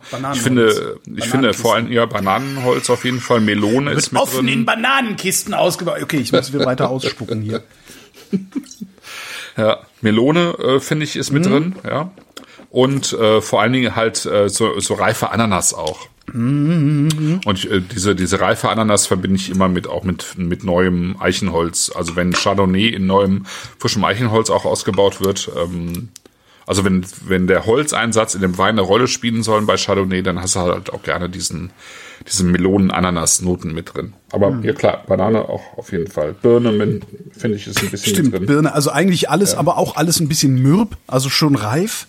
Mhm. Fürchterlich, ja, ja, ja, genau. furchtbar auf die Zwölf in der Nase.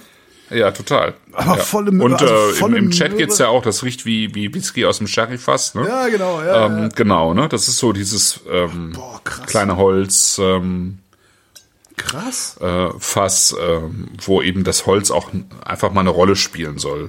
Ja.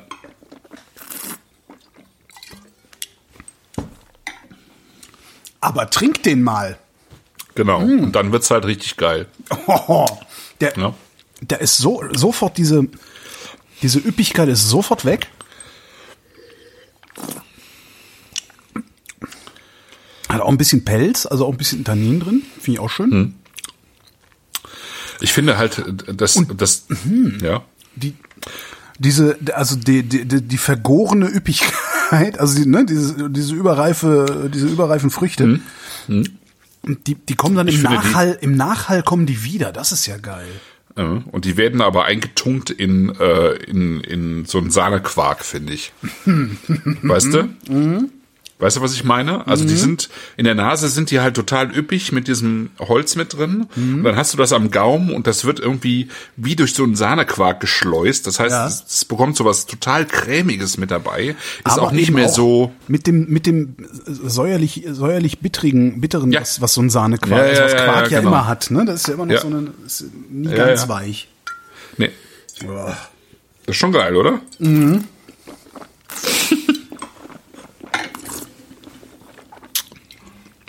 Oh, der kann was. Mm. Mhm. Ja, also es ist wirklich kein, kein Kind von Traurigkeit. Ne? Das ist ähm, alles andere als zurückhaltend. Aber es ist halt, ich finde es insgesamt ist es so stimmig. Also entweder man findet das, ähm, äh, lehnt das einfach kategorisch ab. Oder man findet es total geil. Genau, genau. Das ist auch So. Das stellst du auch nicht hin, wenn du wenn du Gäste hast. Also nee, nee, nee. nicht bei allen Gästen. Viel zu schade. Nein, stimmt natürlich nicht, aber ähm, aber das muss man schon mögen. Aber ich, also Ja. ich bin eigentlich gar nicht so der. Ähm, äh, ich glaube, bei den meisten würde mich das gar nicht so abholen mit diesem, mit dieser fetten Ananas und diesem, diesem Holzeinsatz. Aber ich finde das so stimmig. Mhm. Ja. Das ist schon cool. aber du Das musst es trinken, ne? Wenn du wenn du fünf Gläser Mhm. hingestellt kriegst und sagst, such dir einen aus, aber nur mit Nase, dann nimmst du den wahrscheinlich als Dann Vorbild. nimmst du den wahrscheinlich nicht, genau. Ja, Starkes trinken, Ding. aber dann, dann wirkt's. Ja. Äh, mal gucken, was kostet der denn? 28. 28. Mhm. Okay, das ist er wert, aber es ist echt viel Geld. Ja, ja, klar. Ja, aber es ist eine super schöne ähm, Interpretation von deutschem Chardonnay, finde ich, und Pfälzer Chardonnay ist echt cool. Also es ist einfach so schön, weil ich ähm, also ich bin wirklich auch ähm, mut- mutiere zum deutschen Chardonnay-Fan. Ähm, ich finde, dass die äh, Rebsorte hier in Deutschland echt äh, eine gute Chance hat. Viel mehr, also und viel mehr Potenzial hat als Weißburgunder. Also unterm Strich, ähm, wenn ich beide Rebsorten miteinander vergleiche, ich hasse Weißburgunder.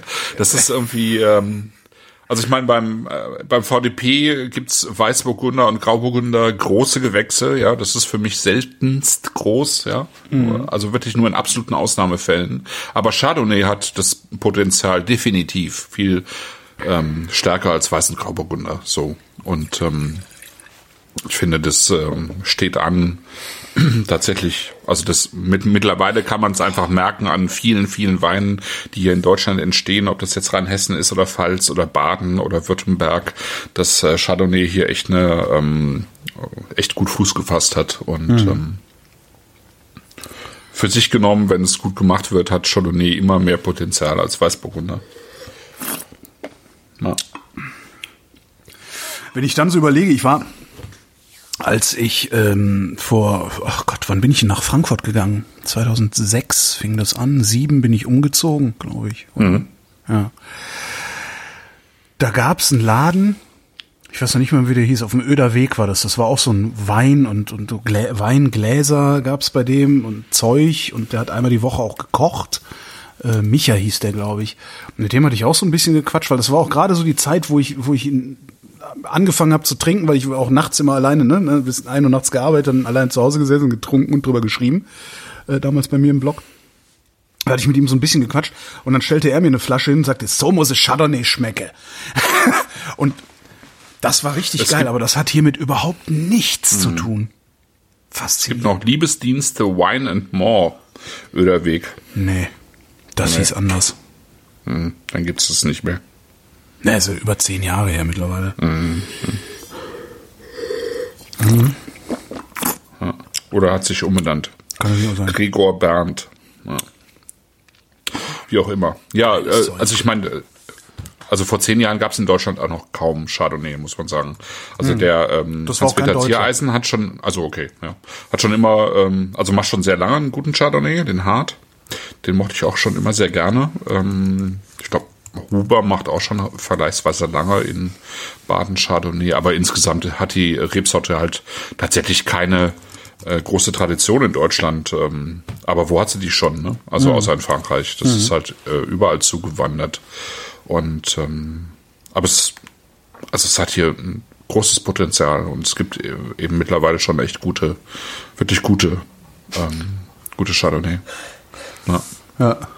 Genau. So, aber das sogar, ich hier hab, ist schon. das war ein 2006 äh, Macon Village. ah ja, Ma 2006 war Macon wie hast du das jetzt rausgefunden? Äh, ich habe ich hab, ich hatte das ins Blog geschrieben und habe halt einfach Ah. äh, ja, ne, mein neuer Lieblingsweinladen Michas Essen und Trinken hieß der Laden. Den gibt's Ah, ja. noch. Guck an. Echt? Ja.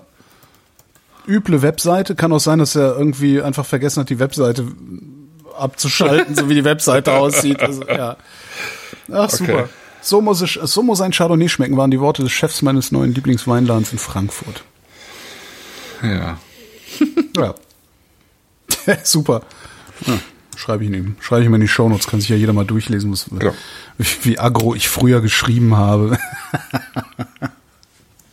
Du bist aber dann irgendwann doch auch bei äh, Bernd Klingenbrunn und Armin Busch gelandet in Frankfurt. Äh, das sind, äh, äh, das, wie heißt der Laden?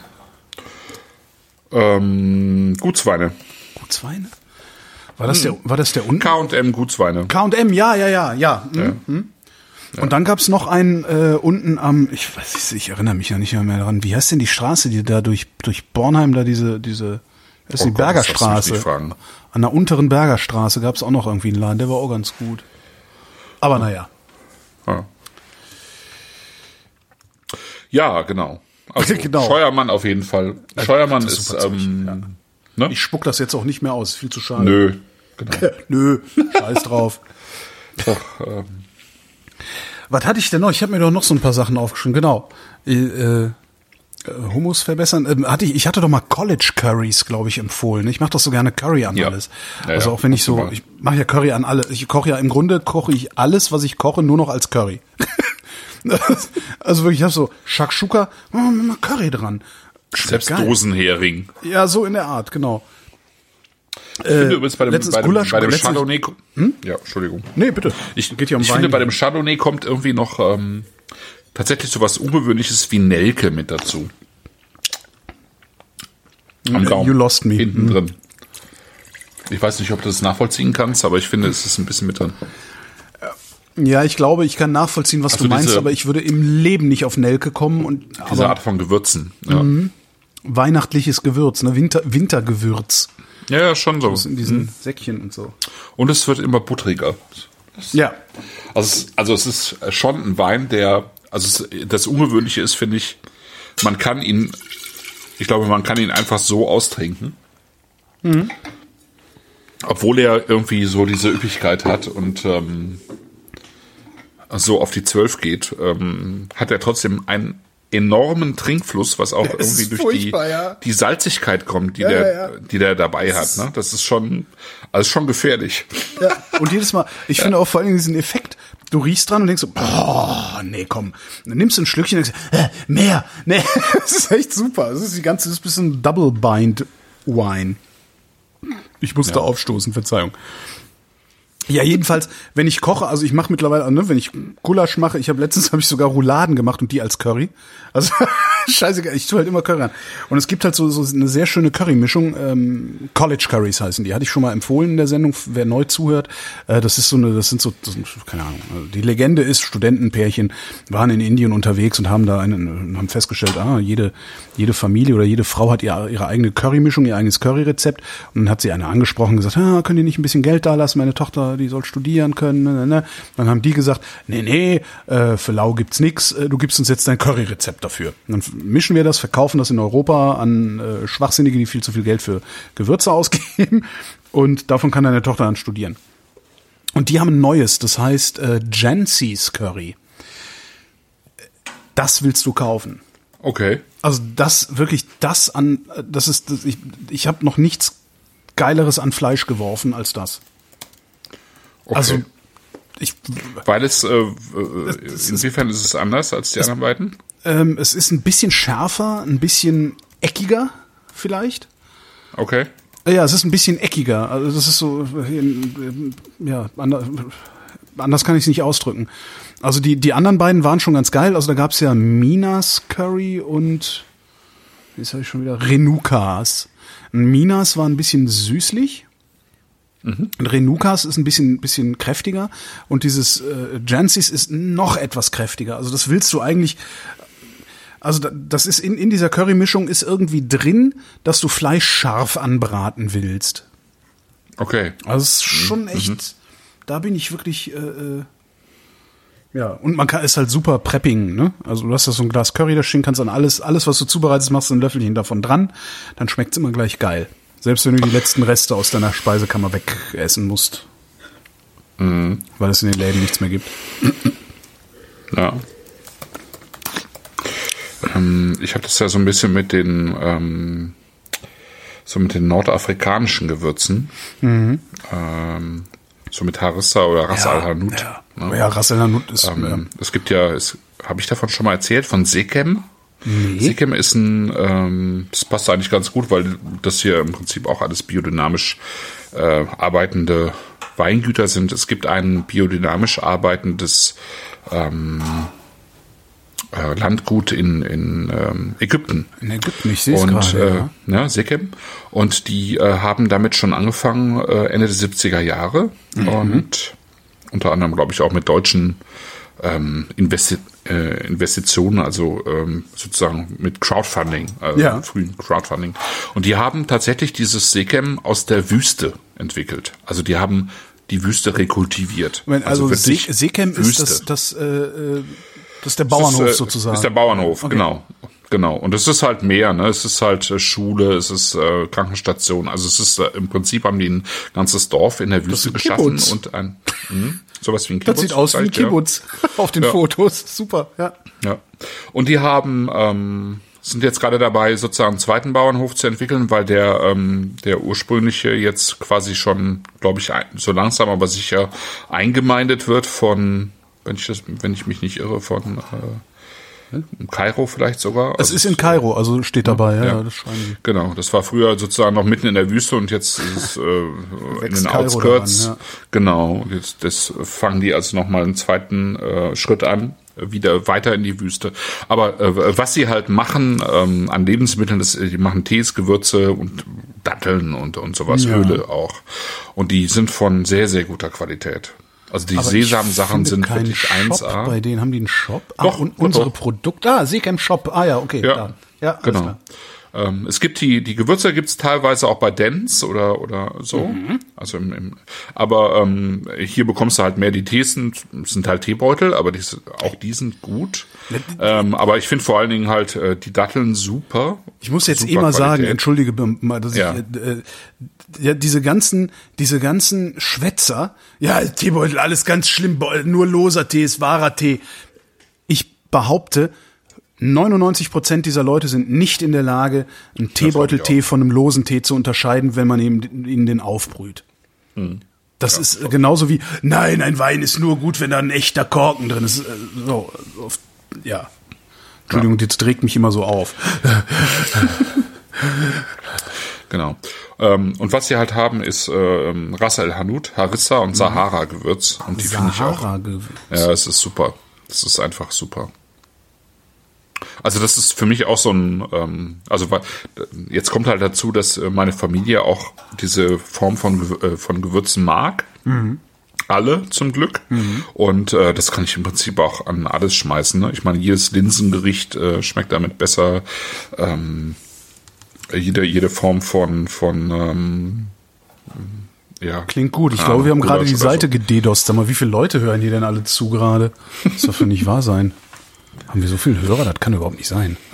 Ach, Ah, Krisenzeiten, da hören sie alle zu. Nee. Kann auch sein, dass die Seite einfach scheiße ist, weil wir haben gerade mal fünf, 57 HörerInnen. Das, äh, nee, tut nicht die Seite. ja, gucken wir morgen mal rein. Ja. So. ja. Warte eigentlich schon. Ach nee, genau, ein Tipp noch, äh, auch ein Gewürz, eine Gewürzmischung, auf die, hast du angeschleppt vor acht Jahren oder zehn Jahren oder so, da war ich gerade hier in der Wohnung, äh, in die Wohnung eingezogen. Ähm, und zwar von Herbaria. Das ist auch so ein Gewürzmischungshersteller. Da gibt es ein Gewürz, das kann man, das kann man sich auch einfach hinstellen, auch äh, gerade in so Zeiten wie jetzt, wo man ja viel preppern muss. Ähm, das heißt Trüffelglück. Und ist so mit Okay, Pilze ja. und so. Das, das hast du, ich weiß gar nicht, warum, hast du das gekauft oder stand das hier? Und ich fand, ich glaub, Nee, hast das kann so- sein, glaubst du, dass ich das mal mitgebracht habe. Äh, man kauft sich halt einfach ein paar Nudeln. Idealerweise sind die natürlich, sind das natürlich irgendwelche Ravioli mit irgendeiner Pilzfüllung. Das ist das Idealste dafür. Äh, ein bisschen Schlagsahne. Geht auch mit Milch wegen Kalorien. Und dann haust du halt einfach, kochst die Nudeln, haust die Sahne oder die Milch in eine, in eine Pfanne, haust da zwei Teelöffel von diesem Trüffelglück rein, kochst das einmal auf, schützt es über die Nudeln, perfektes Essen. Ja. Dachte ich mir, kann man ja auch nochmal äh, den Leuten auf den Weg mitgeben. Ja, da gibt's äh, von Herbaria gibt's auch ein, ein ganz tolles äh, Curry, finde ich. Das heißt ähm, Calypso Tropical. Ja, das ist dieses fruchtige, das ne? ja, das funktioniert super mit Kokosmilch und Fisch. Ach. Und Reis natürlich. Klingt also gut. Kokosmilch und Fisch und Calypso Tropical ist einfach auch ein Knaller, finde ich. Okay. Ja. Was von denen auch Geiles gibt, das, das habe ich auch, habe ich aber noch nicht verarbeitet, riecht aber super. Klasse Hackipulver. Nee, Quatsch, das ist nicht von denen, sondern das ist von, Nee. von, der, äh, von, von, von der Gewürzmühle Holland. Ist das. Klasse Ah, okay. Hackipulver ist für, das ist halt für Hack. Ja. Klasse Hackipulver. Ah, stimmt, das Blöde ist halt, wenn du dir, du du kannst halt, gerade bei so diesen ganzen Mischungen, da kriegst du halt so, ein, so schnell so ein, ja, collect them all. Äh, äh, Drang und dann hast du auf einmal so zehn Dosen mit Gewürzen da stehen und so viel kriegst du halt alle nicht verkocht und das finde ich halt so ein bisschen schade und irgendwann geht es halt ich kaputt irgendwann Problem ist das, ja so viel koche ich auch nicht Ja, ich koche ja immer neuerdings. für vier Leute. ja stimmt clever Das geht recht schnell. Ah, Calypso Tropical ist wirklich geil. Das ist super. ja, ja. Das ist wirklich super. Ja. Ja. Ja, ähm, Shopping-Tipps hier, die sollen uns mal bezahlen dafür alle. Herbaria, Alle. schick mal, äh, genau. Also hier, Herbaria, Sekem und äh, College Currys, schickt mal Sortimente. Danke. Die nächste Sendung ist am Oh. 22. April. Beendest du jetzt hier die Sendung, weil ich schon angetütet Nein. bin und die, das wieder kein Ende finde? Ja, nee, ist okay, ist okay. Ist, mit mir kannst du es ja machen. Ja, genau. So, nochmal, was? Wann ist die nächste Die Sendung? nächste Sendung ist am 22. April um 20.30 Uhr, wie üblich. Es ist ein Mittwoch. Und wir trinken drei deutsche Spätburgunder. Okay. Ähm, ich weiß, ich verlängere jetzt die Sendung unnötig, obwohl du willst ja nach Hause. Ähm, Ah, nee, bist ja schon. Ja, das Taxi wartet auch schon. genau. ähm, weil du, wo du deutsche Winzer, was, was, Ja. ähm, kriegen die Winzer auch gerade ein Problem oder kriegen nur die Weinhändler ein Problem? Also wo, Ja, doch, wo in alle, dieser ganzen alle. Mhm. Weinlieferkette macht Corona jetzt eigentlich Probleme? Weil eigentlich, ich bestelle mir einen Karton Wein, wie immer, eigentlich ändert Äh, sich ja nichts, oder? Ja, also die Weinhändler und die Winzer, die bekommen natürlich ein Problem mit, äh, mit dem äh, Gastronomiezweig. Ja, Okay. das ist das äh, im Moment, glaube ich, der Punkt. Also ähm, es gibt natürlich, also es gibt Winzer und Weinhändler, die recht stark abhängig sind von der Gastro. Okay. Und wenn der ganze Bereich wegfällt, dann haben die auch ein Problem. Ich glaube, so einfach ist es. Also ähm, wenn du jetzt als äh, Winzer äh, im Prinzip dein, dein, deine ganzen Weine über Havesco verkaufst, dann ist wahrscheinlich kein Problem. Ja. Ähm, aber wenn du sie ähm, ähm, eben eben dann doch zu, zu 30, 40 Prozent in die Gastronomie verkaufst, und das sind ja eigentlich sehr, sehr wichtige äh, Kanäle, Ja. dann, äh, dann eben schon. Und so gibt es eben auch Händler, die im Wesentlichen an Endkunden verkaufen, online. Mhm. Das sind die einzigen, die gerade profitieren. Ja klar, ich meine, die Aber, Ladenlokale, ne, die werden zu haben, oder? Haben Wein, Weingeschäfte? Ist das irgendwie systemrelevant? nee, ne? Die, Ja, doch, da, irgendwie kriegen die das schon gedreht, das ist noch. Packung Kekse Geht, aber es ist ja keiner mehr unterwegs. Es ist ja, keiner mehr unterwegs. Also klar, es, es gibt bestimmt Leute, die fahren noch mal zum Weinhändler und ähm, kaufen da was, aber aber es gibt halt überhaupt keine Laufkundschaft. Ja. Und ähm, ich glaube, von den, von den wenigen, die, die sich eben ins Auto schwingen, um dezidiert zum Weinhändler zu fahren, kann man nicht überleben.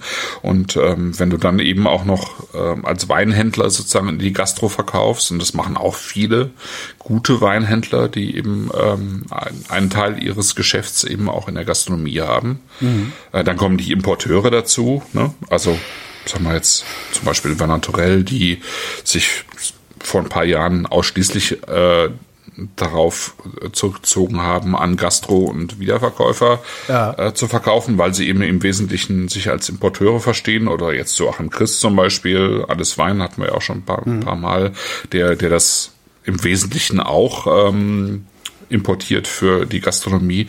Klar sehen die alt aus gerade. Ja. So, jetzt äh, gehöre jetzt gehör ich zu den Privilegierten in diesem Land. Ähm, Ja. Ich kann meinen Job weitermachen von zu Hause aus. Ja. Äh, das heißt, ich, also, ne, ich, ich kaufe gerade, ich habe ich habe im Grunde Maître Philippe, also ich habe, glaube ich, noch nie in meinem Leben äh, eine so unfassbar große Lebensmittel-Online-Bestellung gemacht wie gerade bei Maître Philippe. Ähm, weil ich mir einfach gedacht habe, okay, die leben auch davon. Bei denen im Laden, klar, jetzt in Wilmersdorf sind, äh, da gehen wahrscheinlich gehen da bei denen noch Leute vorbei und gehen einkaufen, aber mit Sicherheit auch nicht so viel wie früher. Ähm, Mhm. Und habe mir halt gedacht, okay, dann werfe werf ich da jetzt alles Geld hin, was ich irgendwie übrig habe. Und äh, es wird halt wochenlang Fischsuppe geben hier. Mhm. Ähm, was jetzt nicht das Schlechteste ist. Ähm, vor allen Dingen zwischendurch gibt's ja dann auch noch Dosen Fisch.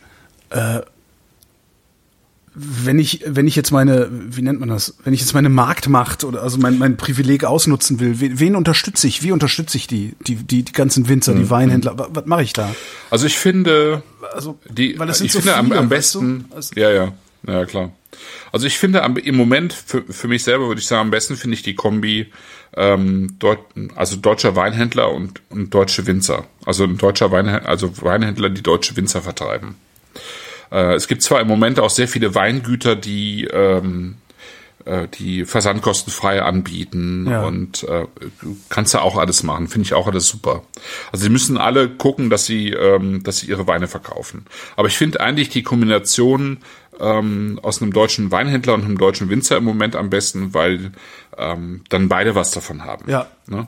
Genau, der Weinhändler Aber- aber bekommt seinen doch- Teil haben die, ab, haben das nicht der alle? Ich Winzer meine, auch. Jeder, jeder, jeder Online-Weinshop hat doch deutsche Winzer. Oder gibt's welche, die Ja, ja, speziell schon. nur deutsche Winzer haben? Nö, aber ja, zum Beispiel Rohstoff jetzt, ne? Okay.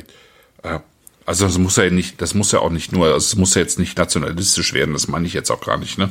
Also ich meine, ich bin bin genauso, äh, also ich meine, den französischen Winzern geht's dann äh, und den, gerade den italienischen geht's genauso schlecht. ne? Ähm, also ich will das jetzt auch überhaupt nicht voneinander abgrenzen oder so, aber ich meine, wir sind jetzt nun mal Deutschland und äh, ähm, äh, es ist äh, sozusagen irgendwie bei uns vor der Tür und ähm, ich, ich finde halt einfach die Kombination ganz gut, dass beide äh, äh, also dass man dazu beiträgt, dass beide liquide bleiben. Ja, also eben. sowohl der Weinladen als auch der Winzer. Hast du, Deswegen machen wir halt jetzt im April auch eine äh, deutscher Weinladen und ähm, deutsche Winzersendung. So und im Juni auch. Hast du bei Mai- dir, hast Mai du bei dir im Blog so eine Ecke, äh, wo du sagst, hier, äh, das kann man alles, das kann man trinken, das kann man bestellen. Also jetzt mal abgesehen davon, dass du ja sowieso die ganze Zeit über Weine schreibst, aber gibt's irgendwie, Nö, hab ich also jetzt wir hatten nicht. ja, kann man ja ruhig sagen, wir haben kurz mal drüber gesprochen, ob wir vielleicht die Schlagzahl erhöhen sollten ähm, hier in der, in der, Ja. in den Weinflaschen. Ja. Ähm, wobei ich das halt immer so ein bisschen problematisch finde, weil letztendlich fordern wir mit dieser Sendung ja die Menschen auf, sich zu treffen und gemeinsam Wein zu trinken, weil dazu ist das Zeug. Aber halt wie wir da. heute festgestellt haben, sind die äh, ähm, sind die ja intelligent genug und ähm, willens genug, sozusagen ihre Weine zu verteilen auf Ja. äh, kleine Fläschchen und durch die Gegend zu fahren. Also insofern habe ich gar nicht mehr so das. Ähm, Ich nämlich auch. ne? Ich meine, ich Also von mir wir, aus machen, können wir auch die nächste Sendung in zwei Wochen machen. Ne? wir versuchen So. das. Ähm, Ja. Kommentiert mal. Also, ne, Mhm. vrind.de ist äh, das Blog zur Sendung. Lasst mal Kommentare da, ob das okay wäre, wenn wir hier die Schlachtzahl erhöhen.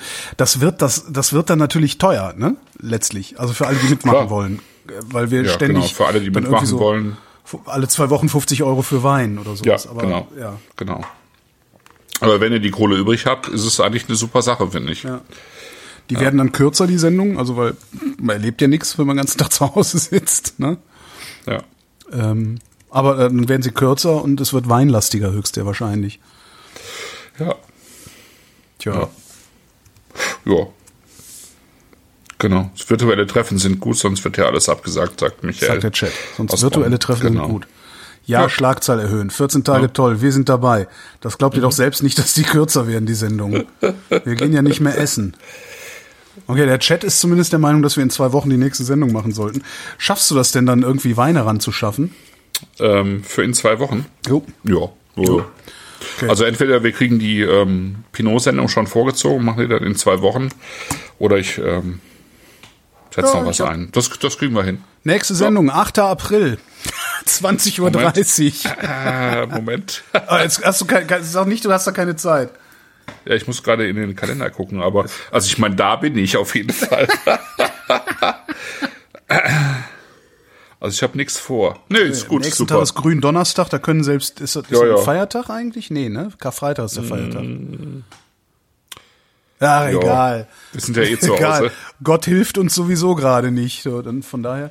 Okay, die nächste Dabei hat Sendung der ist, Papst ja explizit, äh, explizit. ist angefragt. So, ich kann das ja alles verstehen. Also ich habe ja größte Schwierigkeit. Ich mache dem Papst ja grundsätzlich keine Vorwürfe. Auch wenn es, es ist halt sehr leicht, dem Papst Vorwürfe zu machen. Ich mache Ja. das nicht, weil äh, der Papst ist der Chef von einem Laden, der 2000 Jahre alt ist. Na ja, gut, sagen wir mal äh, 1700 Jahre. Davor hat, das so rummeandert und dann haben sie irgendwann gesagt, so jetzt, das ist jetzt die Bibel, basta. Aber also der Papst ist der Chef von einem Laden, der 2000 Jahre alt ist. Der muss das machen, was er macht. Das ist der Papst. Ja, das ist halt nicht irgendwie Klar. Holger Klein, der morgen anderer Meinung sein kann. Ja, sondern das ist halt der Papst. Aber trotzdem, ich schüttel da wirklich den Kopf. Noch krasser ist ja in den USA äh, diese evangelikalen Bande, Oh Gott, ja. der der Trump irgendwie angehört. Das ist alles ganz Ja, so mehr oder weniger, der ist ja eh. Ja, gut, der stimmt, wird ja ja. nicht, nicht zu niemandem an, weil er irgendwie Ja. eigentlich ja so verbrämt ist und so egozentriert, dass er eh keinem angehören kann, außer sich selber. Außer sich selbst und seinem Bankkonto, auf dem nichts ist, Ja, ja, eben. weshalb er ja seine Steuererklärung. Außer der Kredit der Deutschen Bank. ja gut, dann äh, dann würde ich sagen, wir hören uns in zwei Wochen äh, und trinken. Dann Und jetzt nochmal zurück zum Sickinger übrigens. Das ist, äh. Sickinger. Warte mal, ich habe Ja. nichts verloren. Warte mal, Sickinger. ja, Noch jetzt noch rauchiger. Echt? Warte mal. Jetzt noch rauchiger. Ja, Okay. Boah. sehr schön.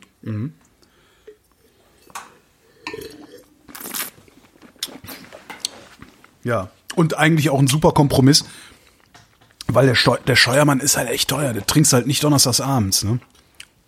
Nee, mittwochsabends. Da auch nicht. Sondern den hältst halt für Samstag. 21.30 Uhr und 22.15 Uhr.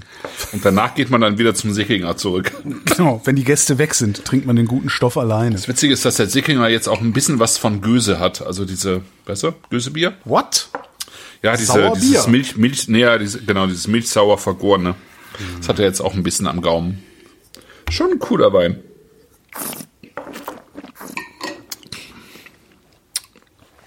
Ja, Stimmt. Hm, interessant. guter Bier. Ja, ist doch cool. In zwei Wochen die nächste Sendung. Alle machen irgendwie Corona-Podcasts und so, was ich ja total schlimm finde, ehrlich gesagt. Weil, also es ist okay, Information, ne, Informationen verbreiten, finde ich völlig in Ordnung, aber irgendwie habe ich das Gefühl, dass jetzt gerade alle irgendwie nur noch Ja. Corona machen und ich würde mir Ja, halt vor allen Dingen wünschen, alle, alle meinen sich dazu berufen zu fühlen, dazu was beitragen zu können. Ja, das auch. Und das ist schon echt anstrengend. Und- also wirklich sehr und, anstrengend. Und das in einer akustischen Qualität, dass ich wirklich schreiend äh, vom Balkon springen möchte, weil, naja, aber okay. Nee, aber was mich. Ich. Also, wir hatten natürlich auch Corona in der Sendung, aber halt im Wesentlichen Ja, mit. Krisenkochtipps. Ähm, Ich merke einfach Naja, gerade, wie halt- gut mir das meine, das tut, hier im Grunde ja- hier, hier fast zwei Stunden lang einfach einen normalen Abend zu Ja, haben. Das ja, ist, eben. äh, ja. Ich auch. Deswegen machen wir das auch in zwei Wochen einfach wieder. Weil es einfach äh, gut ist auch, ne? Ja. Also ich, äh, klar, ich meine, du kommst, du kannst ja so eine Sendung nicht ohne Corona machen. Natürlich. Ich meine, Corona verändert diese Gesellschaft so massiv gerade wie nichts anderes zuvor seit dem Zweiten Weltkrieg und den haben wir nicht mitbekommen. Also äh, äh, klar, ne? Wobei du Und, vorhin noch äh, gesagt hast, dass es die Gesellschaft nicht verändert, sondern äh, hinterher Nee, alles die, so nee, nee, nee, nee, Moment. Ähm, also ich stelle mir halt die Frage, ob die sich auf Dauer ähm, dadurch verändert. Also ob, Mhm. ob wir daraus was ähm, ziehen können und lernen können und äh, tatsächlich was verändern können. Also wir müssen ja, wir müssen ja verändern. Ich meine, jetzt, jetzt haben wir die eine sauberere Luft als vor drei Wochen. Unglaublich, oder? Ne? Ja. Auf einmal geht's, ne? Auf, äh, Ja, ja, aber ja, gut, eben. aber ist halt die Frage. Aber ich meine, die Leute würden ja nie, die Leute würden ja nie diese Einschränkungen äh, hinnehmen, wenn es jetzt um das Klima ginge, obwohl das ja, also wenn man es jetzt, also wenn man es wirklich nebeneinander stellen würde und ähm, sich Daten holt über Todesfälle aufgrund von Klimawandel, Ja. der natürlich viel weniger greifbar ist. Das ist ja das große Problem bei diesem Klimawandel. Ähm, dann wäre das ja, das, dann, dann wäre das ja gar kein so großer Unterschied. Aber äh, de facto ist es natürlich ein Unterschied, also auch für mich und dich. Ne? Äh, also ich meine, wenn du die sozusagen die, die LKWs in Italien wegfahren siehst, die eben die ganzen Toten in die Krematorien bringen, das hat natürlich eine ganz andere Ja. Gewichtung. Das ist halt dicht Klar. dran. Ich meine, meine Eltern Ja. sind beide über 80. Ja. Ich habe Ach so. zwei Wochen gebraucht, um denen irgendwie beizubiegen, was hier eigentlich passiert. Mittlerweile haben sie es begriffen und so und verhalten sich auch, ne, so, aber die haben halt ange die kommen halt, die haben halt beide den Zweiten Weltkrieg miterlebt. Als Kinder zwar, aber äh, Ja, und mein Vater ja auch. Die haben halt auch gesagt, ah ja, ne, wird schon schief gehen. Ne, da wollen wir mal hoffen, dass alles gut so halt irgendwie. Mittlerweile ist es bei denen halt auch angekommen. Und ich finde, wenn das bei so, ich sag mal, das ist Altersstarrsinn ist sicherlich der falsche Begriff. Meine Eltern sind immer noch cool, trotz ihres hohen Alters. Aber ja, wenn es selbst da ankommt, ne? Erstens, wenn es selbst da ankommt und zweitens darüber dann auch bei mir ankommt. Ja, weil Klimawandel, äh, gut, jetzt sind meine Kinder, also meine Beutekinder, da ist das interessant mit dem Klimawandel. Aber da denke ich mir halt auch oft, ja, ey, ihr seid jetzt irgendwie 10 und 13. Ihr werdet, ihr werdet euren Weg machen und ihr, ne, und ihr werdet irgendwas erfinden und ihr werdet irgendwie durchkommen und weiß der Geier. Aber dadurch, dass meine Eltern jetzt verrecken könnten, einfach so. Ja, und kommt du das halt siehst du wirklich nicht mehr, ne? Das kommt ja, Ja, noch genau, dazu. das ist das Nächste. Also ich meine, wenn das passiert, Ja. dann wandern die ins Krankenhaus. Ja. Du wirst die nicht mehr sehen, nicht Ja. mehr sprechen Ja. und im Zweifelsfall wirst du sie nicht mal beerdigen. Ja. Das ist schon krass. Ja. Absolut. Absolut. Ach schön, dann sind wir am Ende der Sendung nochmal irgendwie schlecht gelaunt geworden. Herrliche Sache, aber es gibt am Ende. Was hast du denn jetzt gerade kaputt gemacht? Äh, das, ähm, mein, wie heißt es denn? Ich weiß nicht mal, wie es heißt. Dingsy. ich habe gerade gedacht, Mensch, Nee, das Focusrite. ich. Ach so, dein äh, Das einfach runtergefallen, Audio-Interface ja, ja. ist runtergefallen. Ja, okay, das kann Ja, ich hab's passieren. runtergekickt. Ich habe gerade gedacht, Mensch, ich habe noch so viel Holzkohle hier. Ich könnte eigentlich mit dem Grillen anfangen auf dem Balkon. Ja. Gucke ich mal ja erzähl so ich erzähl ich habe ja so einen, so, einen, so einen runden, wie heißt der? Ähm, Kugelgrill. nee, ähm, Lotus. äh, Lotusgrill, genau. Habe ich auch. Hm? Das ist toll für, für den Balkon. Ja, also, absolut. Das, ja. Ist echt super. Also man hat wirklich noch was von dieser Holzkohle im, im, im Geschmack, im Duft äh, irgendwie, aber es qualmt? Kein halt Funkenflug, nicht. Kein super. Qualm, ja. Es ist wirklich äh, Echt super, das Ding. Entsetzlich Ja. teuer, aber richtig super, ja. Ja, ich habe es mir einfach zum Geburtstag gewünscht jetzt, ja. ja. Und ich habe halt auch noch so einen äh, kleinen Gasgrill, also einen zerlegbaren Gasgrill, auch sehr geil. Ähm, können wir dann nächste, haben wir nächste Sendung noch was zu erzählen? Wir, nächste Sendung geht's dann um Grillen und genau, Tischgrillen, Balkongrillen. Genau. Ja. Grillen ohne von den Und- Nachbarn und, auf die und, und wildes. Feuer. Ja, genau. und Wein. genau. Ich guck, ich guck mal, was es gibt. Ja, ich, ich arbeite dran. Nächste Das Sendung, ja- 8. April. Ich, oh Gott, wir werden alle Alkoholik, aber gut. Mei. Ja. wir trinken, wir trinken einfach bis dahin nichts. Genau. Christoph, Holger. vielen Dank. Und äh, ich dachte, du Ach so, sagst jetzt ja, auch vielen auch. Dank. Oder irgendwie Ja, sowas. ich, ich, ich äh, wollte eigentlich auch vielen Dank sagen, aber ich dachte, du würdest jetzt schon. Ähm, nee, nee, nee, nee, das kommt Weiter. erst. Nein, nein, nein, das ja, kommt ja, später. ja. Okay. Genau, vielen Dank an ähm, genau an Fußer, Sickinger, Scheuermann und Rohstoff und die äh, Jungs aus Niederkirchen. Und vielen Dank an äh, die Live-Hörerschaft fürs Mitspielen und Mittrinken und natürlich auch vielen Dank an die Konservenhörerschaft fürs Mitspielen, Mittrinken oder auch einfach nur fürs Mitspielen. Und äh, vielen Dank, Wolfram.